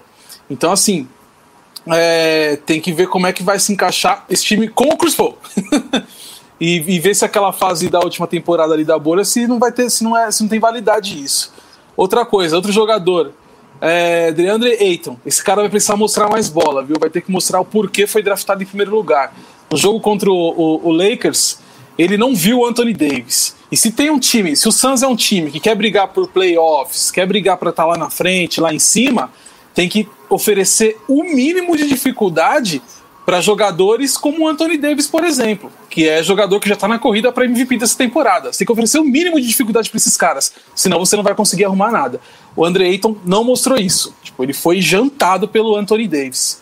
Ponto que eu destaco nesse time do Suns é a presença do Jay Crowder. É um jogador que vai dar um equilíbrio muito bom para esse time aí, viu? Ele foi um dos destaques, por mais que uh, o desempenho num todo da equipe não foi bom, ele foi um jogador que teve um bom destaque. Um jogador que também chegou aí como novidade, já vinha bem, né? Jogador que chegou na final, podemos dizer que ele tá quente, ele chegou na final uh, da última temporada, né? Tava no Miami Heat, veio pro Suns, tá quente, tá motivado também começou como titular, vai se manter como titular. É um jogador que tem uma rodagem boa, apesar de não ser tão velho, mas ele passou por vários times. Então é um jogador que vai dar esse equilíbrio aí entre experiência e juventude que o Suns uh, vai precisar aí para se mostrar para essas fichas que foram apostadas nele, com, principalmente com a chegada do Chris Paul e com o desempenho da última temporada, para que valham, valham a pena, né? Para que atendam aí as expectativas. Perhaps Cast, Utah Jazz. Agora a gente vai pular para o Utah Jazz, que a Carol vai falar um pouquinho a respeito. Utah Jazz, que acho que a principal notícia aí foi a renovação com o seu pivôzão estrela, né, o Rudy Gobert, francês, e vem aí com Donovan Mitchell bem empolgado, né, jogou demais aí no, na bolha, é, teve, um, teve duelos incríveis contra Jamal Murray e o seu Denver Nuggets, e agora vai mostrar na temporada regular o que, que ele tem para apresentar, além desse momento aí que separa os meninos dos homens, que é o playoff. O que, que você acha que, que o. Que, que você acha que esse Jazz pode apresentar nessa temporada, Carol? Du, eu acho que o Utah Jazz é um time que é um pouco subestimado, sabe? Tipo, a galera não assiste os jogos, também passa muito, né?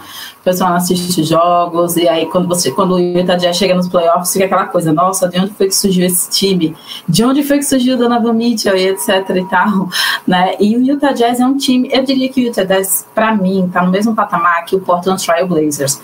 É um time que você aposta muita coisa e eles entregam muita coisa. O problema é que não é um time forte o suficiente para conseguir chegar numa final, ainda. Né? E eu acredito que pode ser um time que chegue a fazer isso sabe? Mas não agora, não por hora. A gente tem o Donovan Mitchell, que é um cara, assim, sensacional, cara que vem mostrando aí, vem mostrando pontuações absurdas, performances absurdas. O que ele fez no, nos playoffs agora da última temporada foi muito sensacional. E, mais uma vez, é, foi um time que não mexeu muito, né? Acho que o Utah Jazz tem essa coisa não mexer muito no time. Assim, quando eu digo não mexer muito, é tipo não trazer jogadores novos para o time. Acho que só fez isso na temporada passada. E aí nós temos, mas aí a gente tem a renovação com o Good Gobert, que é, já foi depois da liga, né? E é um cara assim.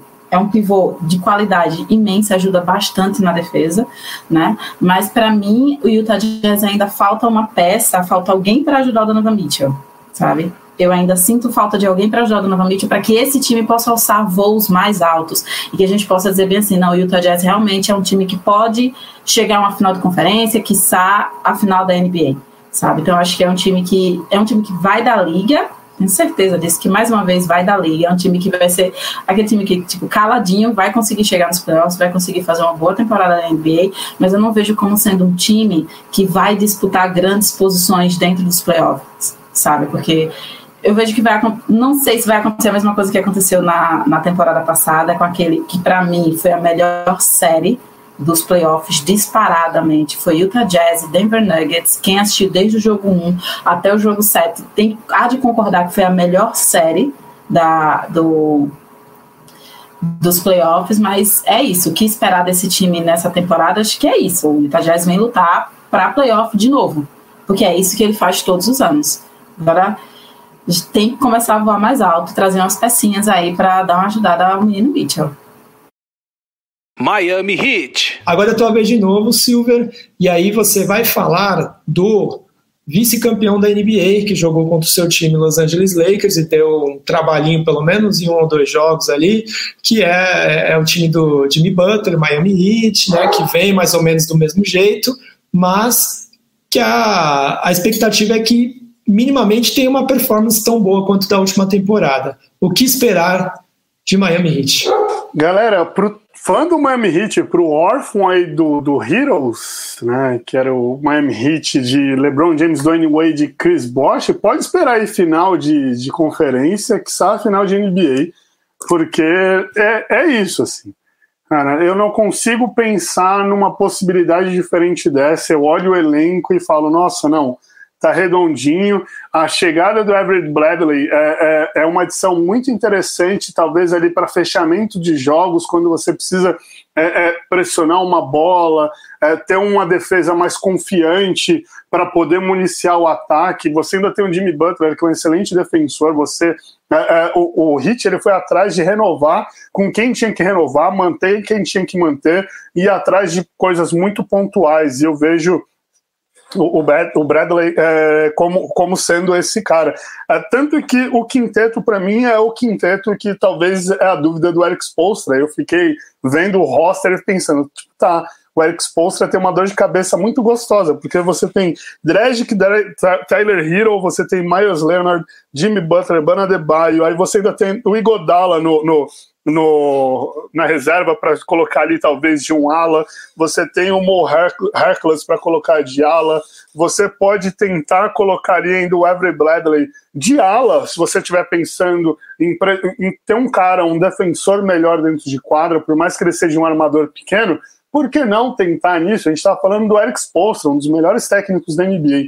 Então, é, é, as possibilidades desse hit, só com a chegada do Avery Bradley, pensando em possibilidades para melhorar defensivamente o time, para aí sim melhorar ofensivamente, são gigantes. E aí eu não consigo pensar em outra coisa que não seja final de NBA. Então, ou pelo menos final de conferência. Assim, é, qualquer coisa menos disso, é, eu, eu posso cravar aqui que é fracasso para esse elenco, porque aí o, o, o não previu alguma outra coisa na NBA. Perhaps Cast, New York Knicks. Marquinhos, tua vez agora de falar do Knicks. Peço desculpas, né? Porque falar do Knicks é sempre aquela complicação, é ter que ficar passando pano para um time aí que não entrega nada. Desculpem os torcedores, mas é difícil defender esse time.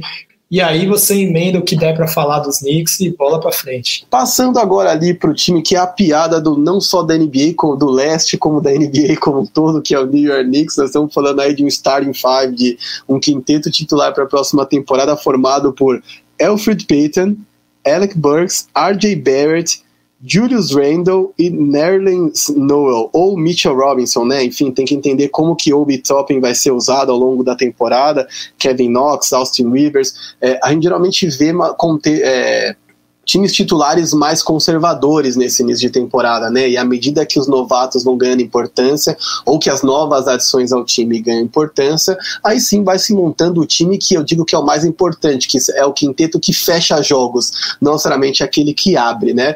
Mas, mais uma vez, dá para ser sucinto com tranquilidade, o Knicks não vem para competir por absolutamente nada. A chance do Knicks era fazer alguma loucura por Russell Westbrook para vender camiseta e ingresso como não vai ter nem público. Então, de verdade, é um time que não tem esperança, nem ousadia, nem ambição nenhuma na NBA. E eu acho que enquanto o James Dolan, que é o dono do título do time, não se retirar, infelizmente o Knicks deve seguir nessa toada, porque segue sendo uma das franquias mais valiosas é, não só da NBA, como do mundo, né, um dos times com nome e tudo mais maiores, mais famosos e tudo mais. Então não vejo James Dolan querendo largar o osso e não vejo ninguém chegando junto para tentar comprar. Então, para desespero de é, Everaldo Marques, de Yuri, Yuri Fonseca e tantos outros, o Knicks com certeza vai seguir nesse calvário digno é, de, enfim, de time lá do final da tabela do Brasileirão, que é uma coisa horrorosa, muito aquém do que esse time já foi não muitos anos atrás, né? Quer dizer, quando a gente olha para trás, 20 anos é tempo pra caramba. Mas você imaginar que no começo dos anos 2000 eles ainda competiam por alguma coisa e faz anos em que a gente não vê os caras saírem do fundo do poço, é realmente horroroso. Perhaps Cast, Toronto Raptors. Bom, Marcelo, tua vez agora de falar do Toronto Raptors, né? Que também é um time aí que, se a gente for olhar para duas temporadas atrás, foi campeão, né? Pela primeira vez. Um time que tem uma bela história, né? Que escolheu aí o Dino como seu mascote por causa do, de um filme, né, do Jurassic Park, tem essa história curiosa. Já teve Vince Carter, né, que se aposentou recentemente, que fez barulho ali, revolucionou a cidade de Toronto e segue com um time forte, perdeu aí algumas peças como o Ibaka, mas tem o Chris Boucher aí também, que pode crescer ainda mais, ou o Diano Nobe também, que, que, que pode também dar um próximo passo na carreira que, que a gente pode esperar do time de Toronto, Marcília? O principal diferencial que eles carregam aí uh, durante as últimas. que eles carregaram na, nas últimas temporadas, nos últimos anos, e que de certa forma fizeram o time uh, ter ali o sucesso ou chegar uh, ali entre as primeiras franquias, né, as franquias a serem batidas e as que estavam sempre ali no topo, que é o conjunto. É o principal diferencial do Raptors é o conjunto. você citou né, das, dos jogadores que saíram, no caso de Gasol e Ibaka Sim, são, são jogadores grandes ali, daquela função do garrafão, tem os seus papéis uh, defensivos muito importantes, mas eu não creio que será uma baita de uma falta, justamente porque o Raptors sabe jogar em conjunto e tem ali até então o melhor técnico uh, da NBA. Uh, o, que, o que a gente pode destacar Uh, nesse time são justamente esses jogadores aí, principalmente o Anunobi, né?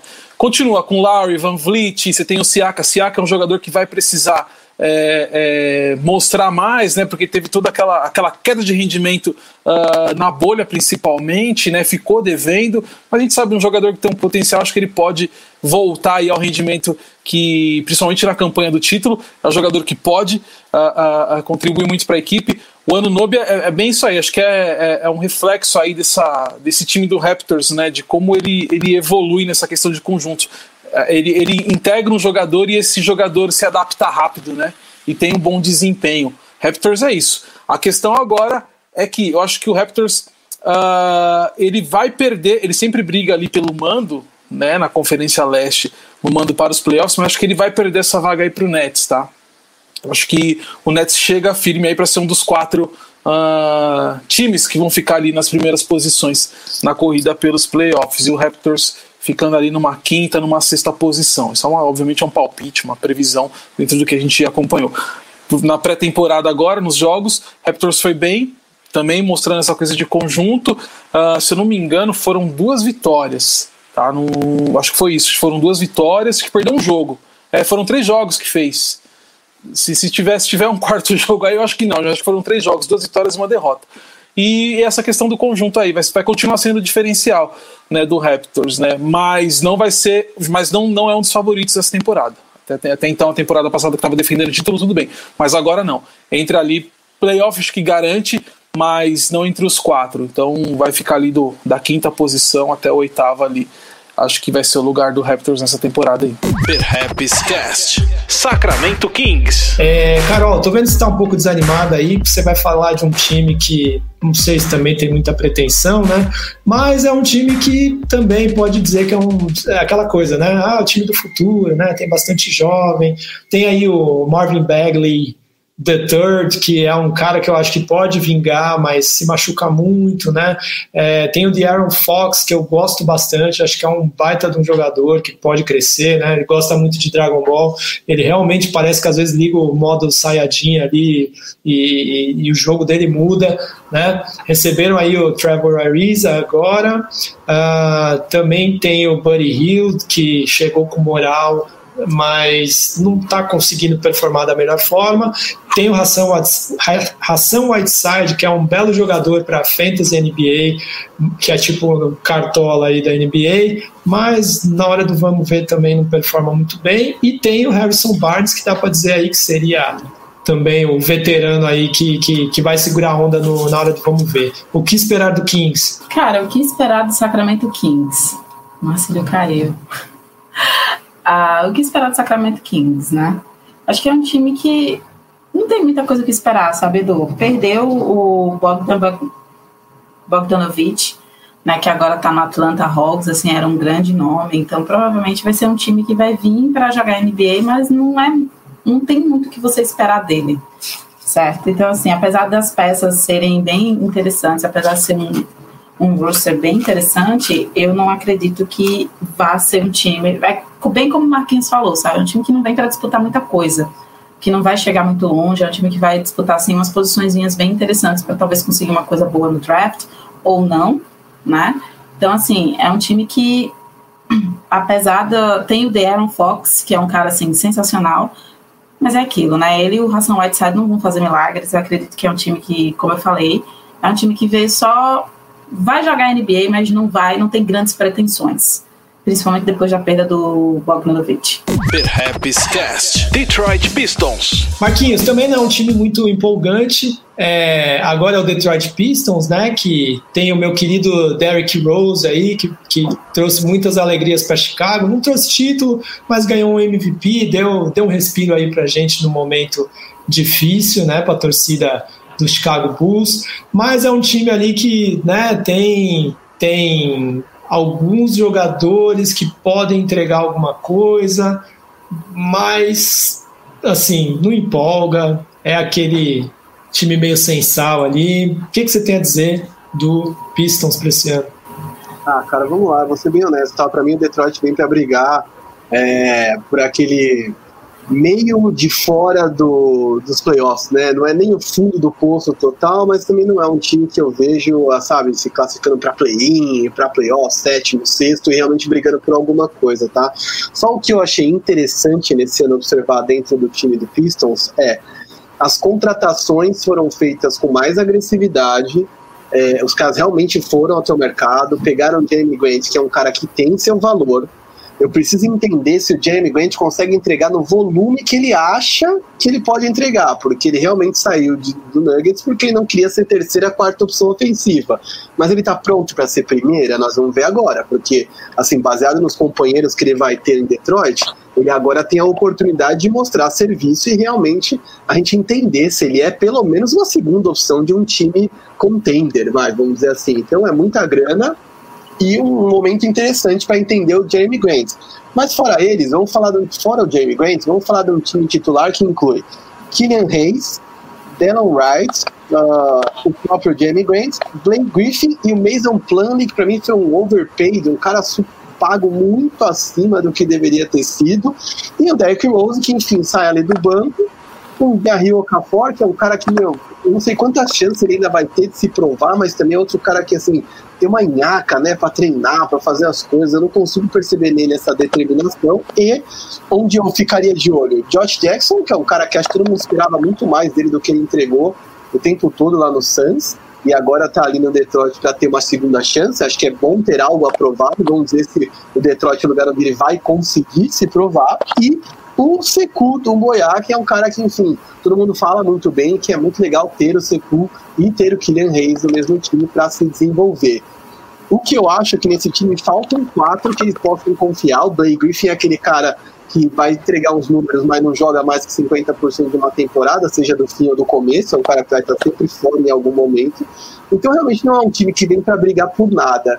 Em quem eu acho que vale a pena ficar de olho em highlight, de repente, nos melhores momentos, é Kylian Reis, uh, Sekou Moya e Jeremy Grant. são caras que a gente tem que ficar de olho, porque são caras que teoricamente vão ter os americanos chamam de breakout year, né? Aquele cara que vai, de repente, ter um ano que vai explodir.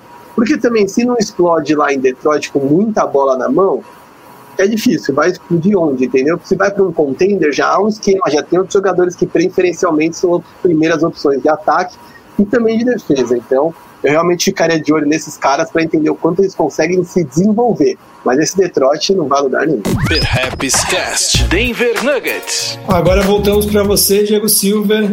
E aí você vai falar de um belo time aí também, que foi o Denver Nuggets, que performou muito bem na bolha da temporada passada, né? Teve aí o Jamal Murray é, ultrapassando as expectativas que a gente tinha, né? A gente teve um Jokic também jogando bem, mas talvez um pouco abaixo do que poderia. Teve um Gary Harris que voltou tardiamente, mas mostrou seu poder na defesa. Tem o Will Barton também, que cedeu a lesão e não conseguiu voltar a tempo dos playoffs. Talvez poderia ser uma boa ajuda para o time, né? E e agora também tem a adição de Facundo Campazzo, né? O, o armador que dá uns passes incríveis ali e que talvez vai gerar belos highlights na NBA. O que esperar do Denver Nuggets, Silver? Cara, eu tô muito empolgado com esse Campazzo. É, eu acompanhava mais ou menos ali, desde quando ele jogava na, na Liga, né? Na Liga, na, na Liga Argentina, aqui, né? A irmã do NBB. Inclusive lá ele foi MVP antes de ir para a Europa. Né? E ele foi para o Real Madrid, vem, vem para a NBA e vem muito melhor do que era antes. É, então, se a gente for pensar ali no, no, no backcourt, né, no, o Campasso e o Jamal Murray, é um time muito uau. Né? E ainda mais pensando que é um cara que pode servir o Jamal Murray, que o Jamal Murray infiltrar e dar os 360 muito louco dele, esses jelly, esses reverse que ele faz. Então é, seria ali a, a dupla perfeita ali. Mas eu vejo que por mais que, eu não, que, que, que o Pamli uh, seja um jogador ainda muito contestado, o, o Denver perdeu um pouquinho em não continuar com ele porque não trouxe ninguém ali à altura só para fazer o, o, trabalho sujo ou talvez para ser um reserva do, do Jokic. Então, é, ganhou de um lado e perdeu do outro. Eu estou muito curioso em pensar aqui na, nas possibilidades do Jokic e o Bol Bol jogando nessa temporada. Aí a gente pode falar, nossa, a gente tem é, um, uma, um leque de possibilidades muito maior, já que você tem um falso 5, que seria o Jokic, que é um, um pivô com, com qualidade de armador, e um Bol que é um pivôzão que está aprendendo a arremessar dos três. Então, imagina a defesa sem saber o que fazer. Uh, então seria algo muito bacana. E aí, uh, no meio, você tem o terraplanista ali, o Michael Porter Jr., quem sabe ele pegue mais bola na mão. Porque se não pegar, na minha vida não vai fazer diferença nenhuma, porque o cara é terraplanista, anti-vacina, tem que. Não tem que jogar mais, não. É isso. Mas é, o Denver Nuggets provavelmente ali chegue, chegue numa, numa semifinal de conferência bem tranquilo de uma semifinal para uma final vai depender muito do, do, do mismatch ali, né? Com, com, quem vai jogar contra, porque né, vai ganhando, ganhando no backcourt e perdendo no frontcourt, perdendo ali nessa defesa com os pivôs dependendo de quem for a equipe, vai, vai ter muito trabalho. Perhaps Cast Pelicans. Marcílio, tua vez agora de falar de um time aí que eu particularmente também sigo empolgado, acho que o torcedor da NBA também, se não está, deveria estar, né? Porque tem o jovem sensação Zion Williamson, que foi a primeira escolha aí do draft da temporada anterior esteve muito machucado, né? Tem as suas questões com físico que ainda estão sendo trabalhadas e que esse ano, com a perda do Drew Holiday, vai ter mais espaço tanto para jogo quanto também para brilhar ali junto com o, o Ingram, né? Que também é, vem como destaque porque ganhou, né? O prêmio de jogador que mais evoluiu né, de uma temporada para outra. E também teve a adição aí do Steve Adams, que veio do, do OKC. Então, tem um terreno aí para crescimento desse time, talvez até para brigar por uma vaga nesse play-in. Diz aí para gente o que, que você espera do Pelicans num todo, mas queria que você desse uma luz ali especial para o Zion e, se possível, para o Ingram também, de como que vai ser essa dupla. O tem esse lance aí, né, da, da expectativa no Zion, né, pelo fato das contusões terem atrapalhado bastante a última temporada dele, né, então acho que ele ainda vai ter essa, ele tem esse crédito ainda, né, de expectativa boa em cima. Se ele não tiver nenhum problema com contusão e não render algo minimamente esperado, aí as dúvidas vão começar em cima do que esse jogador é, o porquê desse hype todo. Eu acredito que não, que ele, mesmo com todos os problemas que teve na temporada passada, quando jogou, ele mostrou um bom potencial, né? Uh, agora, essa questão mesmo de, de espaço, dele até brilhar mais aí, a, a, a saída do, do, Drew Holiday, claro que são posições diferentes ali. A, a saída do Drew Holiday e a, a chegada do Steven Adams, você pode até imaginar, fala Steven Adams e Zion Williamson juntos. Como é que eles. Como é que vai encaixar esse time? Eu acho que é até bom para o Zion Williamson jogar numa posição 4 e deixar o neozelandês lá, na 5. Eu acho que ele pode ter até mais destaque, porque o Zion Wilson não é aquele jogador fixo de garrafão, ele sai para jogar, ele tem um bom arremesso do perímetro, ele é mais participativo do jogo. Então acho que ah, vendo os dois jogando juntos, acho que o Zion vai conseguir até desempenhar melhor a função do que se ele não tivesse o Steven Adams ali para fazer aquele trabalho mais sujo, entendeu? Então acho que vai ser bom para ele. Uh, agora a dúvida ali, pelo menos a, a o que fica ali para a gente observar, e vai ter muito a mão do, do, do Van Gundy, que é um técnico que o Marquinhos gosta muito, que ele já falou para gente, é, sobre a armação. Você tem, você tem o Bledsoe, você tem J.J. Redick e você tem Lonzo Ball, né? O, o Bledsoe já, já parece que meio que já gostou de jogar no Pelicans, né? Ele teve uma minutagem boa nesses jogos aí de pré-temporada, né? O, o Lonzo Ball e o J.J. Redick eram jogadores ali até então titulares, né? O Lonzo Ball tem aquela questão de que foi uma temporada que ele foi melhor do que ele foi no Lakers, então ele tá um pouquinho mais motivado.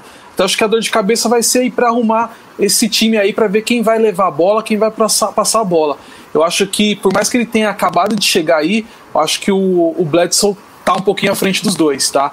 Você tem o DJ Redick pela experiência, né? Pelo arremesso de três, que é arma fundamental também. Mas o Bledson tá um pouquinho à frente. Então acho que vai ser uma, uma boa dor de cabeça aí pro Van Gundy e pra gente que gosta, acompanha, vai ser legal também ver essa briga aí por essa posição e como esses jogadores vão, vão atuar. Brandon Ingram é o cara que tá com moral, renovou a extensão, foi o jogador que mais evoluiu, então acho que ele vai continuar na mesma pegada, assim. Então a gente vai ver, vai continuar vendo um bom basquete do Ingram. Acho que só tem uma questão aí do Ingram que é legal a gente observar, porque para mim o Ingram tá com, ainda com um lance engasgado do Lakers. Acho que ele vai mostrar mais do que ele mostrou na temporada passada. Ele parece que ele tá todo o tempo querendo mostrar, vocês não deveriam ter me dispensado, ter me trocado, entendeu? Eu acho que ele tá muito ressentido. Ele é um jogador jovem, então acho que vai ser interessante também ver o Ingram aí é, com essa vontade de jogar. Ele tá com muita vontade. Então eu só vejo coisas boas nesse time do Pelicans aí para essa temporada, né? Na questão dessa, dessa, dessa empolgação dos jogadores jovens e do equilíbrio aí com jogadores mais experientes que chegaram, como Steven Adams e Eric Bledsoe. E o JJ Redick, que sempre foi ali também um ponto mais estável ali do time. Você acha que vai para playoff, vai, vai para play-in? Liga para playoffs no Oeste fácil. Perhaps Cast, Charlotte Hornets. Carol, sua vez de novo, vamos falar do Charlotte Hornets, do Gold, Michael Jordan, presidente aí que eu sempre destaco, né? Não é dos, dos melhores, na verdade passa longe disso, mas ele fez uma movimentação para tentar atrair alguma atenção para Charlotte, né? Trazendo aí o Gordon Hayward do Boston Celtics pessoal ficou meio assim, pô, mas por que, que trouxe ele? Por que, que tá pagando tudo isso? A gente tem que lembrar que não é todo lugar que os jogadores gostam de ir, e Charlotte com certeza não é um desses lugares. Trazer o, o Gordon Hayward é uma chance ali de jogar uma luzinha aí para o time da abelhinha, que a gente tanto gostava de usar a bombeta ali na década de 90, né? Que é a única coisa que o pessoal costuma lembrar desse time. Mas esse ano conseguiram draftar Lamelo Ball, né, que provavelmente vai atrair bastante atenção, pelo menos da mídia, né? E espero que não seja por conta do pai maluco dele que que continue ali bem longe do, dos holofotes. Tem Scary Terry aí jogando na armação, tem, vamos ver quem mais aí, né? Não, não tá fácil o negócio. Tem Malik Monk, tem Michael Kidd Gilchrist, que sempre fica naquela de vai, acaba não indo, PJ Washington, enfim, tem uma galera aí que existe uma expectativa de que esse time jogando um pouquinho consiga ficar mais redondo, mas eu quero saber o que você acha disso. Cara, depois da saída do Kemba, o, o Hornets tinha que trazer um jogador de peso, né, para a equipe. E aí ele levou o Gordon Hayward, que para mim eu sou eu jogo muito no time desse, eu sou jogo justamente nesse time. Por que você fez isso? Né? Primeiro, porque não, não pela não qualidade do Hayward. O Hayward é um jogador excepcional. Ele é um jogador assim sensacional. Mas é porque o cara, ele é meio que de vidro, né? Vira e mexe, ele tá se lesionando. Já teve lesão, inclusive. Já lesionou um o dedo midinho aí da mão. Tá disponível para jogar amanhã, inclusive amanhã na quarta-feira, dia 23, que é quando o Hornets ele estreia na NBA, né? E tá no meu fantasy, me fez chorar no fantasy, inclusive, quando eu soube dessa lesão, que eu fiz, eu não acredito que eu draftei esse cara, e esse cara já se lesiona, mas tudo bem, né? Mas eu acho que é uma equipe pra gente ficar de olho sim. Primeiro porque tem o Gordon Hayward, que se ele ficar saudável, ele vai ser o nome da franquia, e eu acho que é por isso que eles pagaram mais de 150 milhões pro cara. Né? Tem o Lamelo Ball, que é considerado um dos o, o melhor ball, né? Atualmente, o cara ele pode não ser, tipo, brilhante em tudo que ele faz, mas ele é muito bom armando jogadas, ele é muito bom no ataque. Tem o Bismarck Biondo também, tem a chegada dele, que acho que vai fazer uma grande diferença na equipe. Né? Então, assim, foram, foram adições bem interessantes, bem interessantes mesmo, que coloca o, o Charlotte é, naquela equipe de você ligar a anteninha, de ficar ligada no que essa equipe pode fazer na, dentro da NBA, dentro dessa temporada. Pode dar trabalho para muita gente. É, mesmo assim, eu não acho que seja um time que vá lutar pelos, pelos playoffs, porque eu acredito que tem equipes muito mais fortes que o Hornets neste momento. Então, assim, é um time que vai ficar ali no meio da tabela, mas que vai ser uma. Vai ser uma. Sabe aquele incômodozinho? Vai dar um incômodo para algumas equipes? Eu acho que isso que vai ser o Hornets essa temporada. Perhaps Cast. Memphis Grizzlies. Silver, quero falar contigo agora sobre Memphis Grizzlies do Jamoran aí, que é um moleque prodígio que tá voando, voou na temporada passada e provavelmente vai seguir voando agora. Jerry Jackson Jr. também, que tá lesionado, mas provavelmente vai chegar voando assim que puder né, estar em quadra. Também tem aí no, no, no, time um Kyle Anderson, né, que é um jogador meio sonolento, mas quando decide jogar, ele apresenta um, um bom jogo ali, né, vem daquela escola Spurs de, de ser um bom jogador de rotação. Tem o Dylan Brooks também, que pode ser que cresça, né, no, nesse, nesse time. E tem o Justice Winslow também, que vem do Miami Heat, que eu acho que é uma bela de uma aposta, mas falando em lesão, é outro jogador que vira e mexe está no departamento médico, né? É, o que esperar do Memphis Grizzlies, Silver? Cara, o, o, o, Memphis Grizzlies, eu acho que eles. É, sabe quando você está montando o seu bonequinho no videogame e aí você vai escolher o status assim? Aí você fala, eu vou colocar força, vou colocar agilidade, o, o, o Memphis Grizzlies eles colocaram tudo em carisma.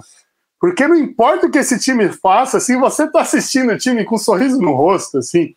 Eu lembro, acho que era nos, nos jogos, no, no, na bolha, o time se esforçou muito, tipo, tinha a vaga virtualmente garantida nos playoffs, se esforçou muito e perdeu a vaga.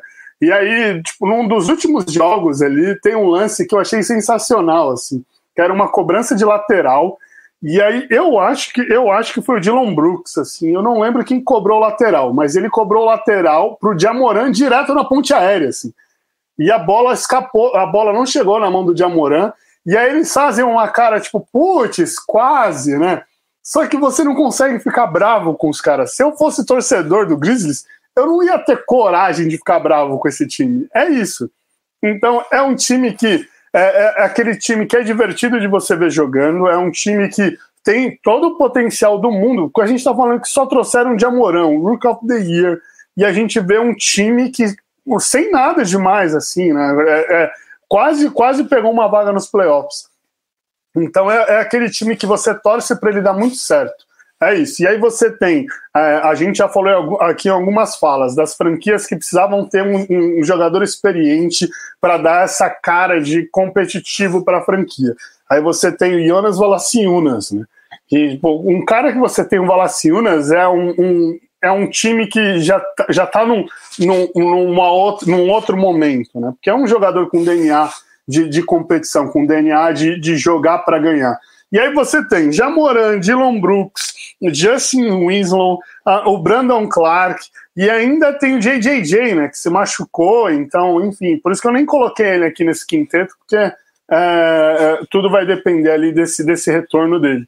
Mas, é, cara, é um, é um time que, sem dúvida, ele vai atazanar um sétimo, um oitavo lugar na, na, na conferência, tranquilamente porque é um time que só pelo carisma vai ganhar jogo. Perhaps Cast, Indiana Pacers, Orlando Magic. Bom, como mudou a ordem, Marcilov, vai ser sua vez de falar, mas eu quero te desafiar a fazer um dois em um, né? Porque como a gente já tá apertado de tempo, e aí tem o Marquinhos que vai falar menos times, a Carol menos times, e você e o Silver falam a mais, eu queria que você falasse de dois na sequência, que é o Pacers e o Magic, né? Que teve Aí o Aaron Gordon vindo treinar no Brasil, né?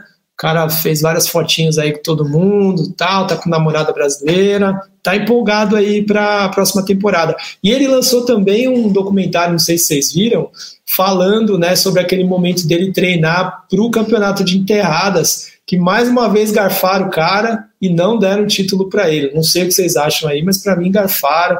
Depois teve um papo que o, os juízes se confundiram na hora de votar, ficou esquisito, né? O Como foi atrás dessa fita aí para ver qual é que era, jogaram a culpa até pro Dwayne Wade, mas enfim. É, fala um pouquinho desse Pacers que vai depender muito aí do Vitor Oladipo e depois um pouquinho do Orlando Magic, que a gente, infelizmente, nas últimas temporadas não pôde esperar muito, mas acredito eu que no mínimo Aaron Gordon deve ter uma, uma, uma temporada aí que ele precisa virar chave, ou então ele vai ser só aquele jogador que era para ser e nunca foi. O Aaron Gordon, além disso aí, ele lançou uma diss também, né? Lançou um rap aí, falando várias sobre a competição de enterradas. Aí o cara tá, tá magoado, hein? Acho que ele não volta tão cedo a participar de uma.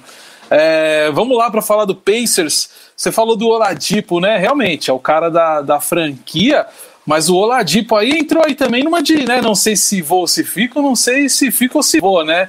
E de certa forma, ele deu um trabalho aí para franquia aí antes de começar a temporada aí nessa off-season aí, né, meu, o cara foi, é, é, teve o um rumor aí, primeiro ele falou que, que seria interessante sair, depois ele, não, eu vou ficar, né, então, como é que a franquia fica, né, sabendo que o seu principal jogador tá nessas, né, mas enfim, ficou, tá aí. Né? Outros jogadores também foram especulados, como o próprio Sabonis, mas ficou, e o Miles Turner, acho que foi até o mais, mais até que o Oladipo, porque o Miles Turner até chegou a, a dar uma treinadinha ali com, com a galera do, do Celtics, né? teve o rumor mais forte, acho que foi em cima disso, né, dele ir para Boston, mas não rolou, tá aí também.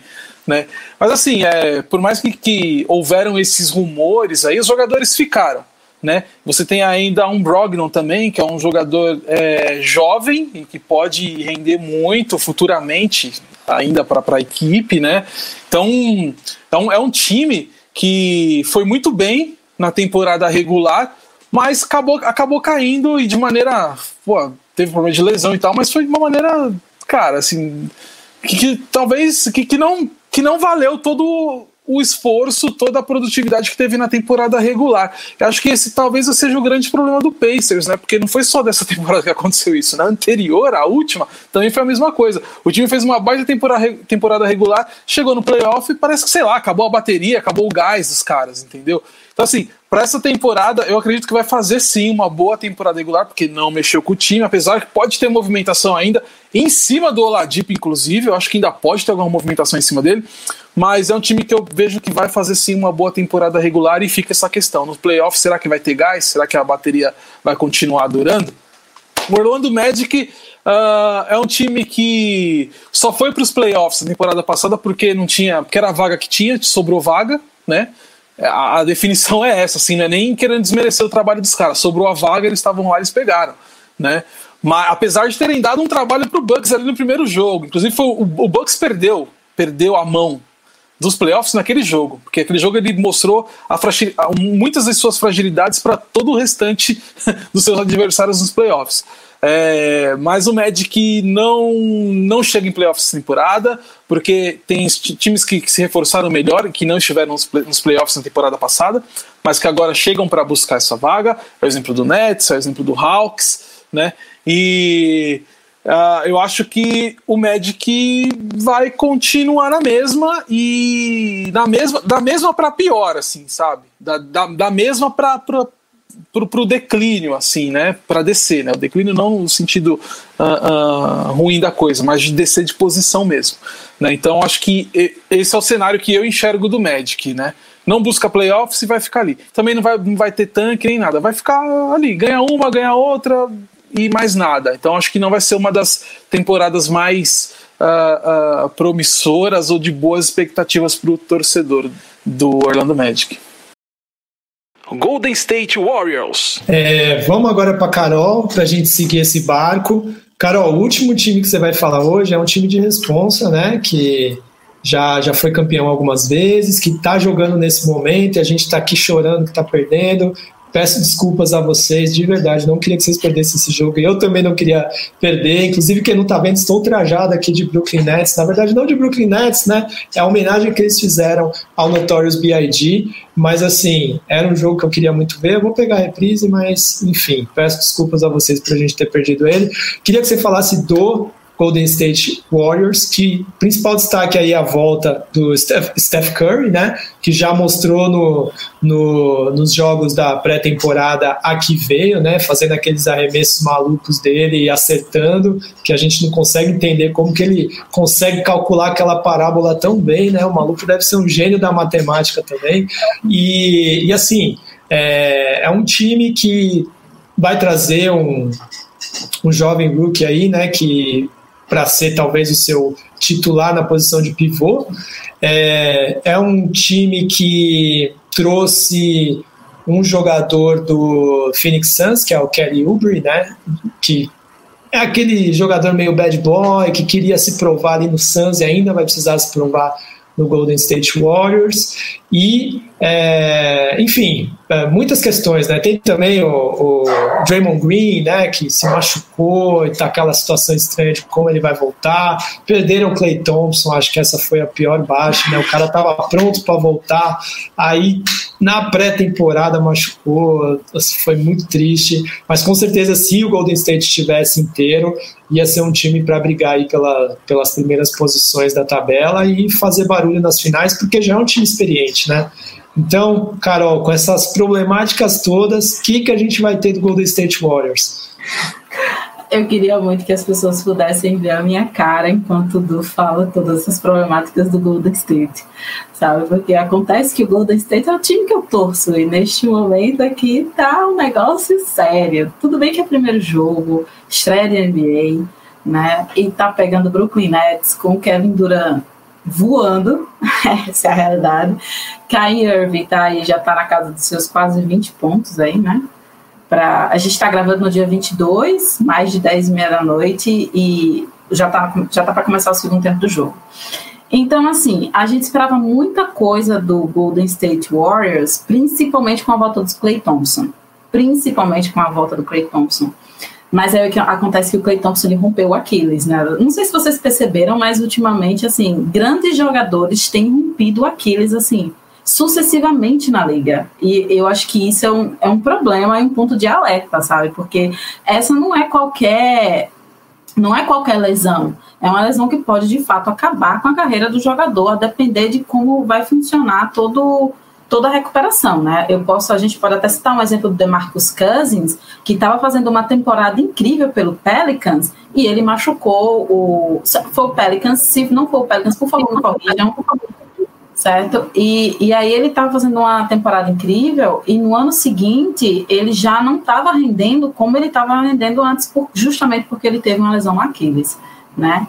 E aí veio o Clay Thompson e tem essa lesão.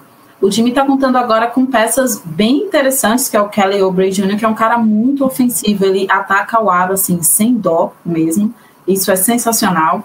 É, tem o, o que é um cara, assim, que eu acho que é um cara que vai, pode ajudar bastante na defesa, principalmente agora, sem o Draymond Green e sem o Clay Thompson. Eu gosto muito de reforçar isso, porque às vezes muita gente que acompanha o Golden State Warriors, principalmente, não dessa temporada para cá, né, da última temporada para cá, mas tipo da temporada 18, 19, que foi para a última final contra o Toronto Raptors.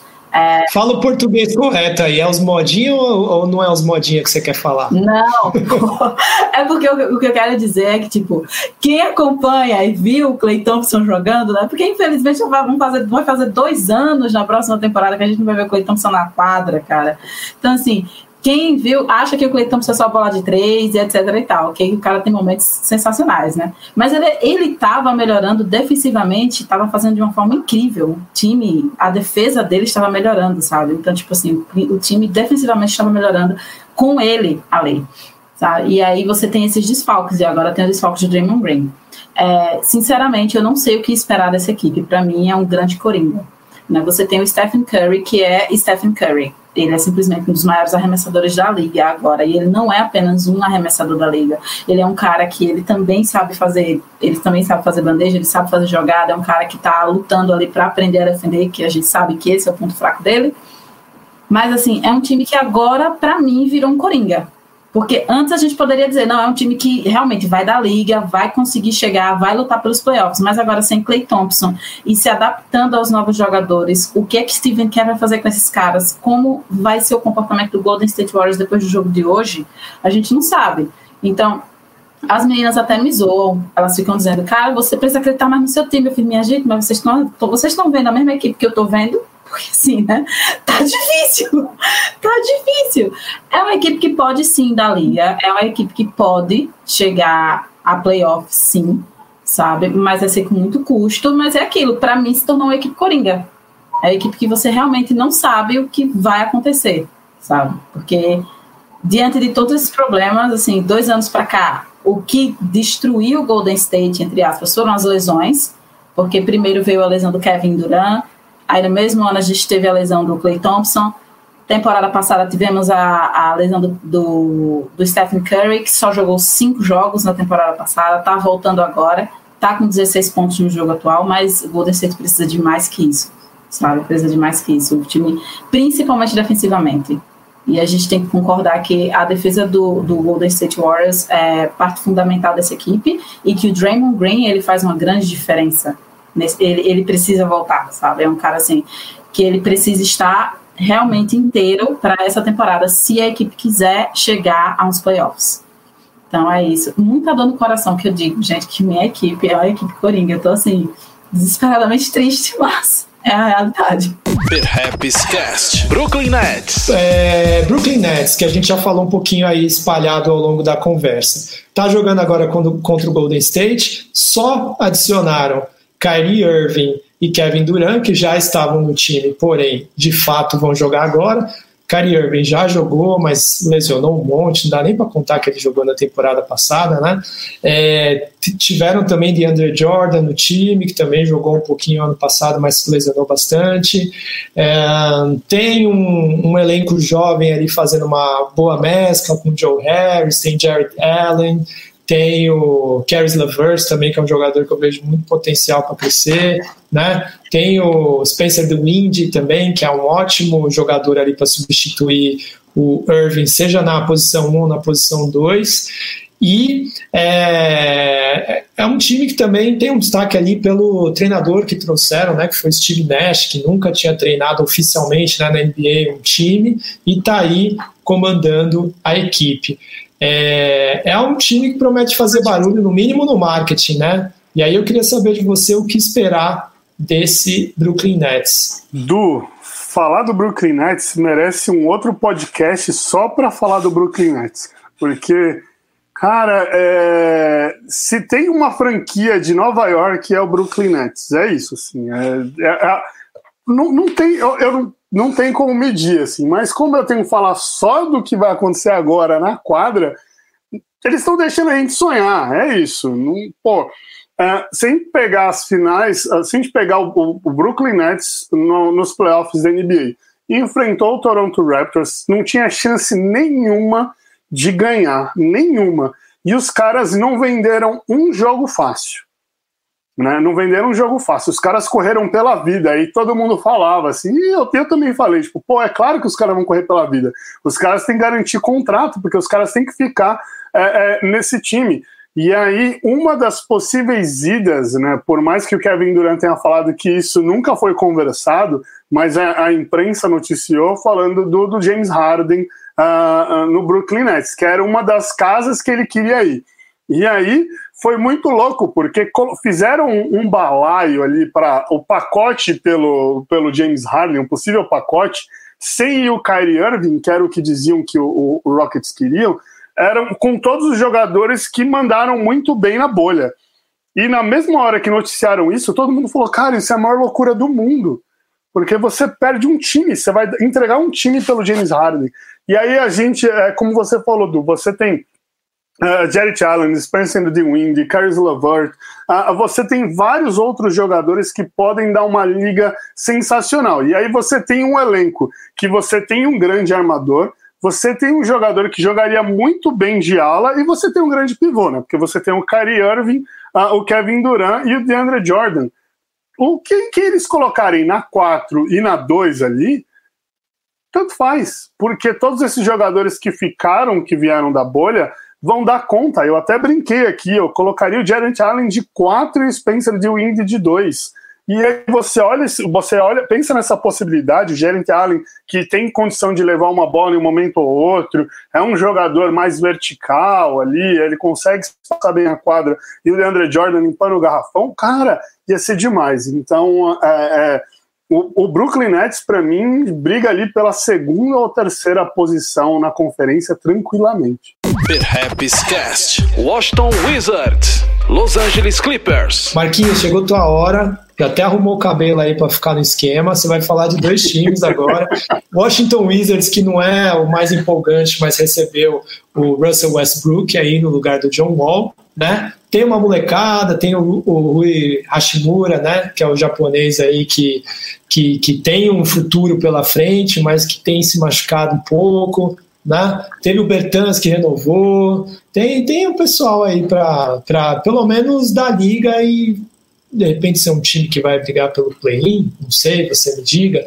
E aí também depois logo deles você vai falar do Los Angeles Clippers, time polêmico, né, que tinha tudo para fazer a final do Oeste contra o Los Angeles Lakers do meu caro Diego Silver aí na temporada anterior, mas não rolou por, por questões de vestiário. Aí perderam o Montrezl Harrell, que saiu meio pé da vida, né? Não gostou muito da renovação do Luke Kennard, até tweetou lá dando risada, né? É... Mas enfim, muita polêmica no Clippers, aí tem, tem pano para manga também. Por favor, comece falando do Wizards e na sequência o que esperar do Clippers desse ano. Será que esse ano vai para a final?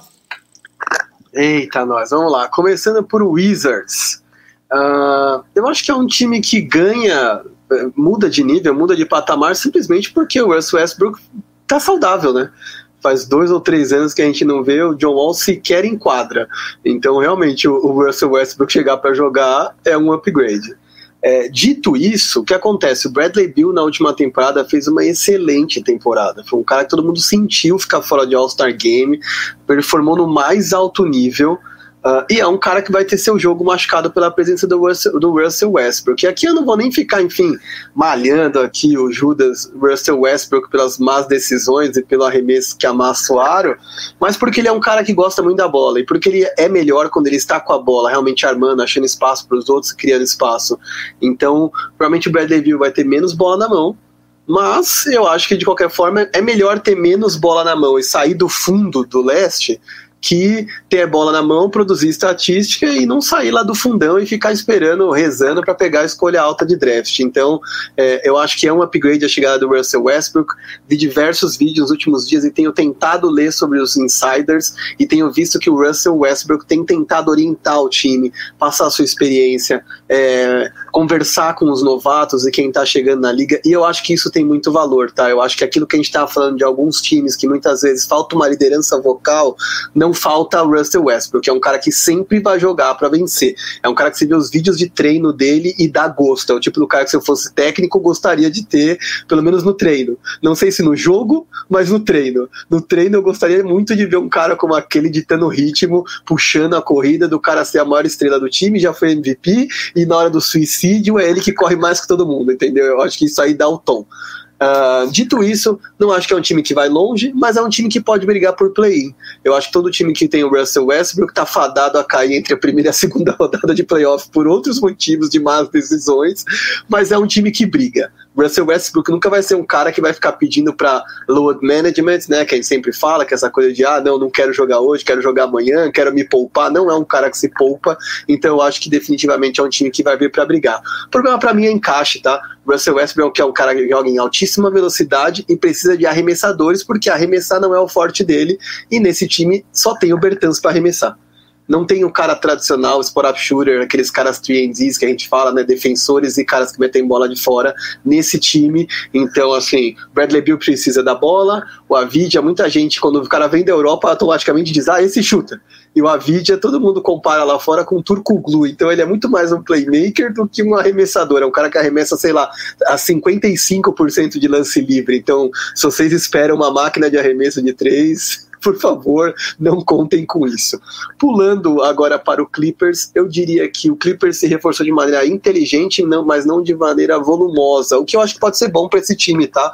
É, de verdade, é um time que tinha muitos talentos redundantes na última temporada e o Doc Rivers não soube usar o que ele tinha em mãos, né? Nunca vou dizer aqui que é problema você ter excesso de bons reservas, mas acontecia um pouco disso no Clippers e muita dessa galera que é boa quer mais espaço e vem do tratamento totalmente descomunal que havia para as estrelas, isso com certeza caiu, caiu, causou uma ruptura de vestiário. É, acho que o Tailu vem para resolver isso, é uma liderança mais colaborativa, é um cara menos estabelecido como técnico, então diferente de um Doc Rivers inflexível, eu acho que é um cara que vem para ouvir mais e tentar estabelecer um pouco mais de igualdade, agregar um pouco mais. Né? A gente ouviu histórias de que o Kawhi é, a, aquecia em vestiários diferentes dos seus companheiros de equipe e muitas vezes aquecia no vestiário das cheerleaders que eram tiradas dos seus vestiários para que ele pudesse aquecer lá sozinho, sabe? Isso é um nível de loucura, assim, de tratamento de diva que transcende, assim. E aí, obviamente, quando esses caras chegam numa final e ele e Paul George acertam, sei lá, 10 arremessos de 40, a galera aponta o dedo, porque o cara diz: espera aí, foi para isso que a gente lhe aqueceu separado? Foi para isso que ele atrasou o voo e causou tudo tudo isso aqui. Então, eu, eu espero um, um, Clippers minimamente mais junto e acho que a vinda do Ibaka é uma boa. O Ibaka é um cara que, enfim, é muito inteligente, é mais experiente e por mais que ele não tenha força,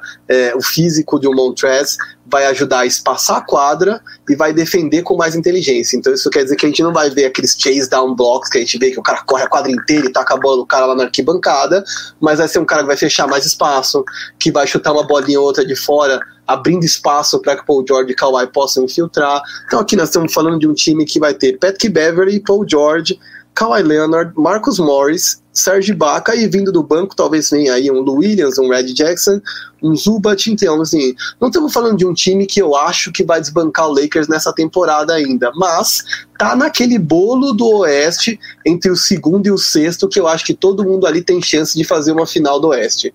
Então eu acho que a grande ambição do Clippers tem que ser essa, mirar numa final do Oeste, porque final da NBA eu acho que ainda eles não chegam lá. Perhaps Cast, Dallas Mavericks.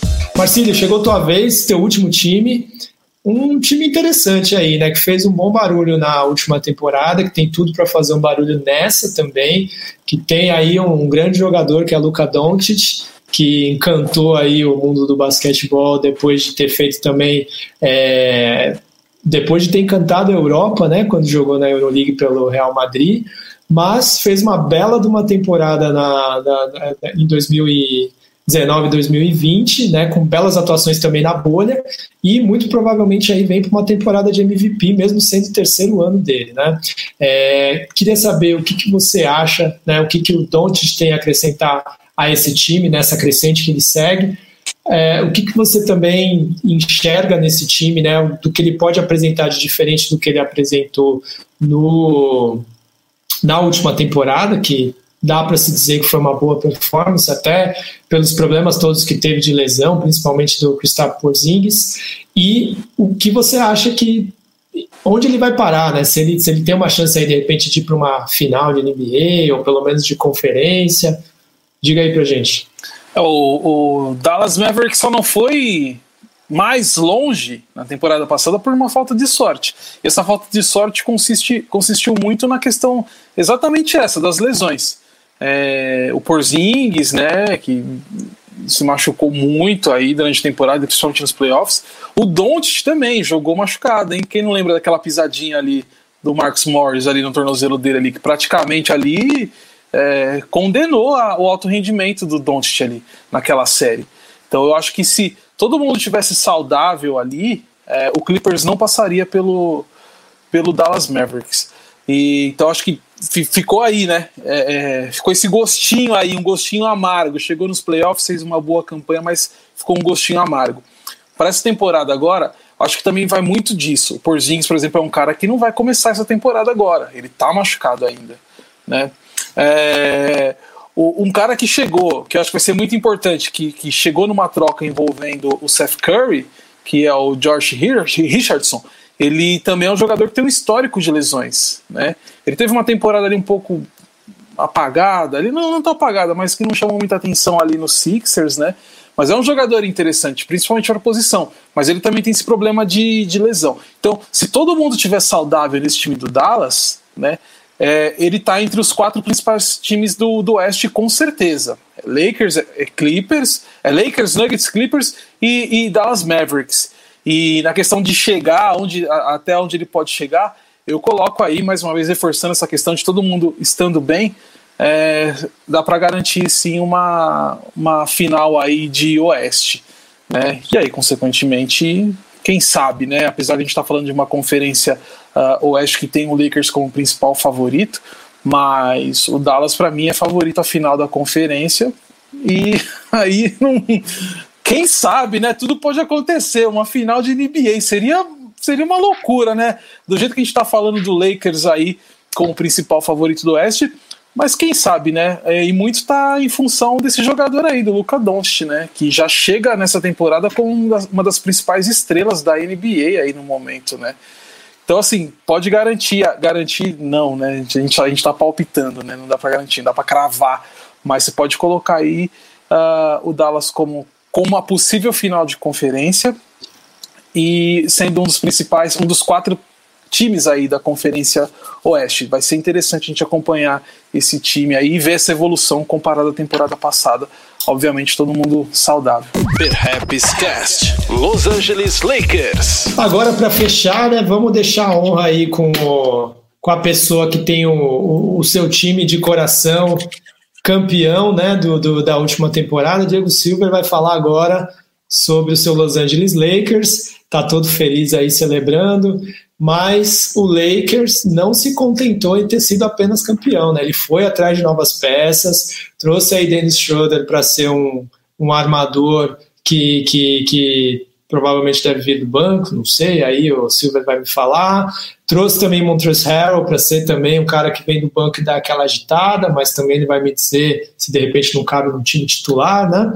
É, que mais? Também trouxeram Mark Gasol, que veio do Toronto Raptors e pode ser uma boa opção de banco ali para fazer a posição número 5 e deixar o Anthony Davis feliz na posição 4 que ele gosta, né? É, acho que uma eles tiveram uma perda que, na verdade, para mim foi um ganho, que foi a saída do Danny Green, né, que infelizmente é um cara que vem perdendo muito ao longo dos anos, né? Era um bom 3D, aquele cara que metia a bola de três, defendia bem no Spurs do Marquinhos, mas ele foi perdendo muito ao longo do tempo, né? E desde que ele se separou do Kawhi aí, só foi declínio mesmo. Espero que ele brilhe aí no seu novo time, que é o Philadelphia 76ers, mas é, é o, é o 76ers, né? Eu tô falando besteira. Viajei. Ele foi pro 76ers, né? Exato. Então, assim, é, o Lakers se reforçou, né? Dá pra gente dizer que tá mais forte ainda do que antes. Se ele tinha algum problema ali de, de que ele tinha que corrigir, ele corrigiu e melhorou. Então, assim, acho que é o time a ser batido mesmo. E tem ninguém menos que Anthony Davis e LeBron James voando, né? Para talvez não brigar por uma primeira posição na Conferência Oeste, porque a gente já viu que isso não importa muito, mas chegar super forte aí nos playoffs. Silver, a palavra é tua, fala o que quiser, defende seu Lakers aí, que a gente já sabe que é o favorito mesmo dessa temporada, só reforça essa opinião. Campeão, ponto. É back to back. É isso. Essa, essa é a minha opinião. Mas é, falando do Lakers, falar que o Lakers não é favorito, é, eu continuo com a mesma opinião do, do, da temporada passada, que se essa dupla tivesse numa outra franquia, ia continuar sendo a mesma opinião. A gente tem numa, num time dois dos jogadores que fazem o top 5 da, de melhores jogadores da liga. Então, se você tem dois top 5 no mesmo time, esse time é favorito. Ponto. É, mas falando do Lakers, eu, tô, eu até agora, se antes a gente estava falando, eu estava rascunhando a profundidade do elenco, né? Falando ah, tipo, as trocas que podem acontecer para ver até onde vai, pensando em possibilidades. Me assustou, assim, porque eu não tinha feito esse exercício mental antes, né? Me assustou pensar um quão profundo o elenco ficou com trocas muito pontuais, assim, que se a gente for, não, não falando nas qualidades, mas foi trocando meio seis por meia dúzia, né? Foi ali, ah, eu perdi um pivô, vou pegar um pivô. Eu perdi um ala, vou pegar um ala. Não foi tipo, ah, beleza, eu tenho três, quatro alas, eu vou nessa temporada ter três e pegar um outro pivô para ter, um, ter uma quantidade maior de pivô para dar mais descanso para Anthony Davis, por exemplo. Não, eles foram trocando seis por meia dúzia, mas aí isso deu uma profundidade gigante. Né? Uh, e eu tô curioso, como você comentou do Dennis Schroeder, eu tô curioso de ver como que ele vai jogar, porque o, o, Le, o, o LeBron era o cara que estava levando a bola, né? todo armador que estivesse ao lado do, do LeBron era um falso armador era aquele armador que, se a gente fosse pensar num jogo, ia ser o cara que ia ficar ali só para desafogar o LeBron James numa marcação mais pesada, em alguma coisa assim. E o Dennis Schroeder já chegou cravando que veio para o Lakers para ser titular. E o Dennis Schroeder é um excelente armador. Então, você querer que o LeBron James carregue a bola e não deixar o Dennis Schroeder carregando a bola, eu acho que é uma perda muito grande de, de qualidade. Então, é, é, nessa temporada eu vejo o LeBron jogando mais tranquilo, talvez minutagem diminuindo para manter a intensidade. Então, é, é, é, uma, vai ser uma temporada bem interessante de se assistir, pensando no que o LeBron James pode produzir. E aí a gente cai novamente na lenda do LeBron James, porque todo mundo fala: ah, o LeBron James vem para colocar a bola debaixo do braço e ter o time, o time para ele, porque ele vai jogar os seus 40 minutos. Na temporada passada, ele jogou mais que 40 minutos nos playoffs em duas oportunidades. E ponto. De todos os jogos do Lakers. E, e a gente está falando do cara que era o armador do time e é o melhor jogador da NBA e um dos melhores jogadores da história, o melhor atleta do mundo. A gente está falando de atleta, não de jogador de basquete. Uh, e aí, agora você tem um armador para poder fazer essa função que ele estava fazendo. Talvez a gente tenha um LeBron James com uma minutagem reduzida, uma combinação dentro de quadro um pouco diferente. O mesmo vai acontecer com, com o Anthony Davis, e aí a gente uh, tem que pensar ali, uh, talvez a chave para o Anthony Davis é entender como que o Wesley Matthews vai jogar. Porque o Wesley Matthews vem para a função que era do Danny Green, que era ser o chutador que o time, o time precisa né? Que o Danny Green virou um excelente defensor e não, não, não arremessava, não produzia ofensivamente tão bem assim. E o Wesley Matthews vem para suprir essa carga ofensiva. Então, se o, o, o Wesley Matthews realmente render aí, eu acredito que o, o Montrezl Harrell ganhe mais espaço dentro da defesa, dentro do time, porque vai precisar de um defensor.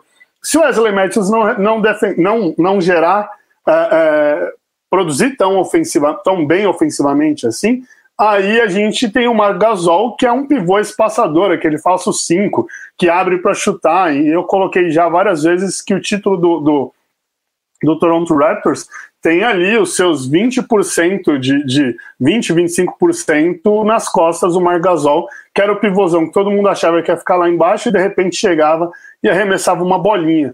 Então, o, o, elenco que era reduzido, que era contestado na temporada passada, virou um elenco que você tem aí quatro, cinco combinações diferentes por conta de três, quatro jogadores que chegaram. Ficou muito legal. Ainda nem falei do, do Caruso, do Talen, do Talen Horton Tucker, uh, do Kuzma, que recebeu uma extensão de contrato, que eu não sei o porquê, né? Enfim. Mas nessa temporada a gente já viu o LeBron James deixando de falar do Kuzma e falando do Talen Horton Tucker, né? Então, é, beleza, né? Eu não, eu não pagaria essa extensão de contrato pro Kuzma, mas tudo bem, né? Tudo bem tudo bem, né? Mas beleza. É, é, esse, esse talvez seja o momento ali do, do Kuzma se provar, porque é para ser o terceiro jogador da franquia, mas aí você tem o Talen Horton, que é um jogador que vem ganhando espaço e tudo mais.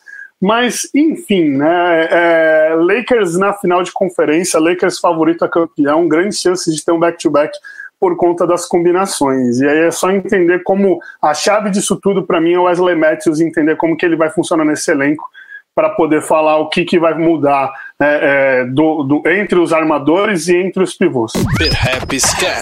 Já estouramos de tempo aqui, a gente falou pra caramba, não tinha como falar menos, mas no susto eu queria que vocês falassem de bate-pronto um jogador para acompanhar e um time que não é o que você torce, para quem ainda está na dúvida, quem eles têm que prestar atenção? Carol, um jogador e um time para acompanhar, que não seja o que você torce. Perfeito. Novamente é o Utah Jazz. Jogador Anthony Davis, o time, o Brooklyn Nets. Marquinhos. Cara, para eu pagar minha língua aí, porque eu tô vendo o primeiro jogo da temporada enquanto a gente se fala, é, KD, fiquem de olho em Curry nessa recuperação pós-Aquiles e também fiquem de olho Marcelo. em Brooklyn Nets. Jamal Murray é, vem para fazer ótimos jogos, como fez na temporada passada. Espero que não fique só em jogos e ele tenha uma regularidade durante toda a campanha do Nuggets. Time sem dúvida alguma, Brooklyn Nets, mas vou ressaltar o Miami Heat também aí, né? Um time bem interessante, um time que foi formado na temporada passada para essa, o time que chegou na final tá mais unido, tá mais firme, tá mais consistente. Então esses são os meus destaques aí para essa Muito temporada. bom. Eu vou deixar de, de como escolhas minhas, Zion Williamson, que vai ter a sua chance né, de jogar uma temporada inteira mais minutos e mostrar a que veio nessa liga e o time do Phoenix Suns, que com o CP3 provavelmente vai melhorar, tendo ele e o Devin Booker sendo bem assistido, vai ser um time divertido para assistir. Pessoal, muito, muito, muito, muito obrigado por terem participado. Acho que a gente fecha o ano em grande estilo, tanto a área aí que teve os seus 30 dias falando dos times da NBA, quanto agora o Perhaps podendo falar, fazer esse, essa, esse passadão aí nos 30 times, né? Carol, prazerzaço ter você aqui. A porta está aberta aí para a NBA das Minas. Quando vocês quiserem colar, a, pode, assim, todo todo programa falando de NBA tem espaço para vocês chegarem juntos. Foi um prazerzaço ter você aqui. A gente agradece, Edu. E também a, eu fico mesmo convite. O espaço do NBA das Meninas está aberto para você também, para chegar lá para falar de NBA. E estendo o convite para Diego, para Marquinhos, para Marcilov. Marquinhos já participou, já era cadeira cativa, né? Do NBA das Meninas ali. Né? Então, assim, agradeço demais, mesmo, mesmo, mesmo, a oportunidade de estar aqui. E só uma coisa, gente: se o Lakers ganhar esse ano, o Lakers vai ser o maior campeão né, da, da NBA. Vocês já pararam para pensar que a Lakers Nation vai ficar, tipo, insuportável, né? Você, Era só tá isso que eu queria Diego, dizer. não. É só isso, eu acho importante. Eu acho que Diego é um dos únicos da Lakers Nation que eu suporto. Assim, eu suporto. Porque a galerinha É só enjoado chata, mesmo, mas né? O. Silver é mais pé no chão. Silver, muitíssimo obrigado. Mais uma vez é um prazer ter você aqui. Mais uma vez é um prazer ter essa parceria com a área restritiva. Um prazer também ter conhecido você de verdade esse ano aí, né? O destino nos uniu via Marcilov, né?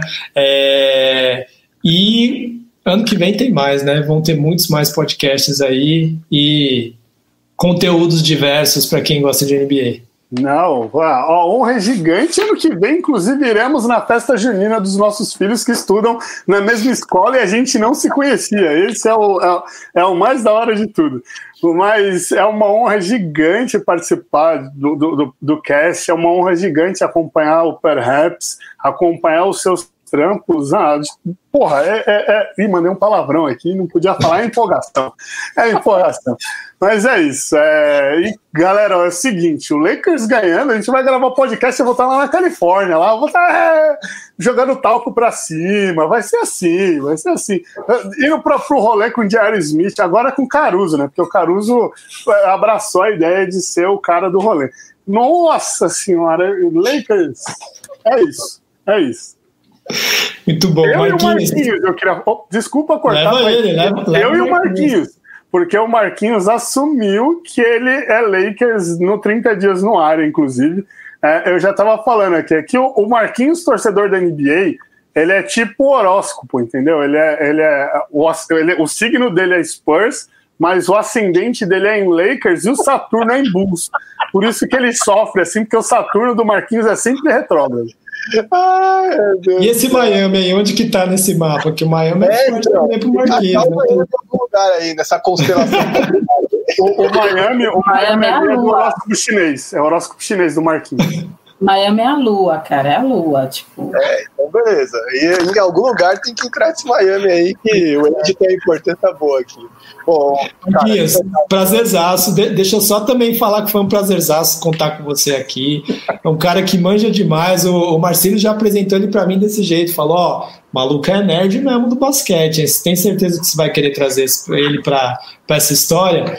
Mas mesmo sendo nerd, mesmo manjando muito, é um cara que sabe traduzir as coisas de um jeito que todo mundo consegue entender. Então, assim, tem conversa pro cara que é alto nível ali, que quer falar de números e estatísticas, mas também tem papo, como vocês estão ouvindo aqui, para quem não manja muito. Então, Marquinhos é o cara para trocar ideia.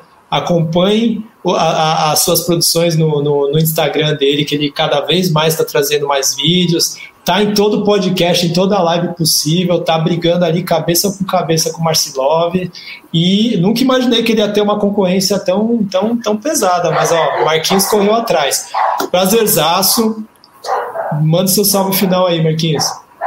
Que isso, cara. Eu queria dizer primeiramente que é um prazerzaço estar aqui com tanta gente boa, né? E, assim, particularmente aqui, né? Não sei se todo mundo que está ouvindo é, mas pra gente aqui é um prazerzaço estar no podcast 100% preto hoje, porque eu tô completo ano que vem, sei lá, 17 anos de TV, passei um tempão nos bastidores ali, comandando, dirigindo programas, mas não necessariamente me vendo no ar. Cismei com isso, deve ter um ano e meio, dois, e grande parte das minhas oportunidades e quando eu ganhei confiança foi trabalhando com vocês, no PRF, no área, no live, mas sempre tendo algum de vocês e trazendo junto, envolvendo, eu acho que é, isso é um ganho incrível, enorme, assim, para a comunidade, para todo mundo, que assim como o NBA das Minas ajuda a trazer mais mulheres, que a gente possa ajudar a trazer mais pessoas pretas para frente, para esse protagonismo. Então, prazerzaço estar aqui.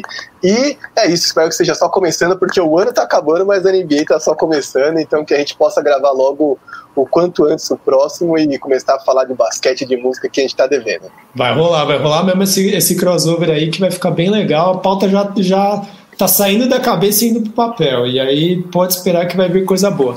Marcelov, parceria de milianos, quem não tá ligado, né? A gente sempre gosta de reforçar, né? Quem não lembra aí, ó, do Marcelov, programa Freestyle Milianos, além dos vários projetos aí que, que ele é envolvido, certo? E agora mais focado no, nos esportes, né? Principalmente aqui falando sobre basquete. E é, mais um ano, né, que se vai, a gente falando bastante de NBA, mas também falando de música, mesclando essas duas coisas que são grandes paixões nossas, né? Dividimos todos aqui essas paixões. Para quem não sabe, também estamos todos aqui em uma liga de fantasy basketball que vence o melhor. Né? Vai ser bem, vai ser bem legal aí a gente poder ter mais esse assunto para falar. Um dia a gente explica para vocês aí qual é que é, passa umas dicas e tal. Mas é isso aí, Marcelov. Também queria aproveitar para dar parabéns para o Marcilov no ar aqui, que fez aniversário esses dias, né? Parabéns aí pelos seus anos de vida, seu novo ciclo. É, tudo de bom para você, que seus desejos se realizem, muito amor, muita saúde aí nesse 2021, certo? E que nossa parceria siga também, né, meu mano? Sim, sim, firmeza total. Mais um ano se passando aí, né? Muita coletividade na quebrada, né? Parafraseando, inclusive, continuando parafraseando Racionais, nossa parceria desde os barracos de pau na pedreira, hein? É, onde era tudo mato, hein? Galera que ouve aí já vai saber de onde vem essas frases. Mas é, pô, não deu nem tempo nem de sentir saudade, viu, Eduardo? Do Marquinhos e do Silver. Passou nem quatro dias, tô vendo esses feião de novo aqui, ó. Ainda bem Ainda bem que tem você e a Carol aí para deixar bonito o negócio aqui, né? É isso. Então, então estamos, estamos, estamos juntos aqui novamente. Na, não teria é, melhor maneira de encerrar o ano aí com, com vocês aí que estiveram durante o ano inteiro comigo aí, não só nas minhas empreitadas, como nas de outros amigos, as de vocês também. A gente sempre circulando, trocando a mesma ideia. E aí, um pouquinho aí de, uns, de alguns meses para cá, a oportunidade também de poder compartilhar conhecimento com a Carol e toda a equipe lá do NBA das Minas. Então, assim, de todas as dificuldades né, que esse ano proporcionou para a gente, né? É, teve as coisas boas, a gente também tem que lembrar e enaltecer as coisas boas.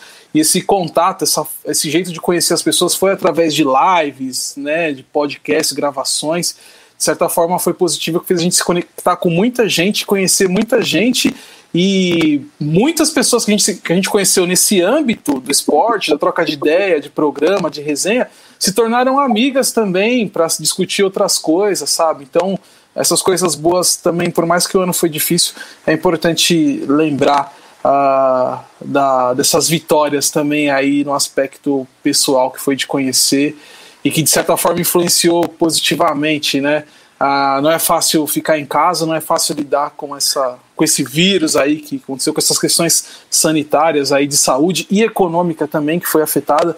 Então, nada melhor que poder contar com as pessoas que, que se identificam e que tem sempre também ali uma, uma palavra legal para trocar e te, te deixar vivo, né? te deixar animado, te deixar é, crente de que as coisas irão melhorar. Então é isso, encerramos da melhor maneira. Eu só tenho a agradecer aí a todos vocês. Tamo junto.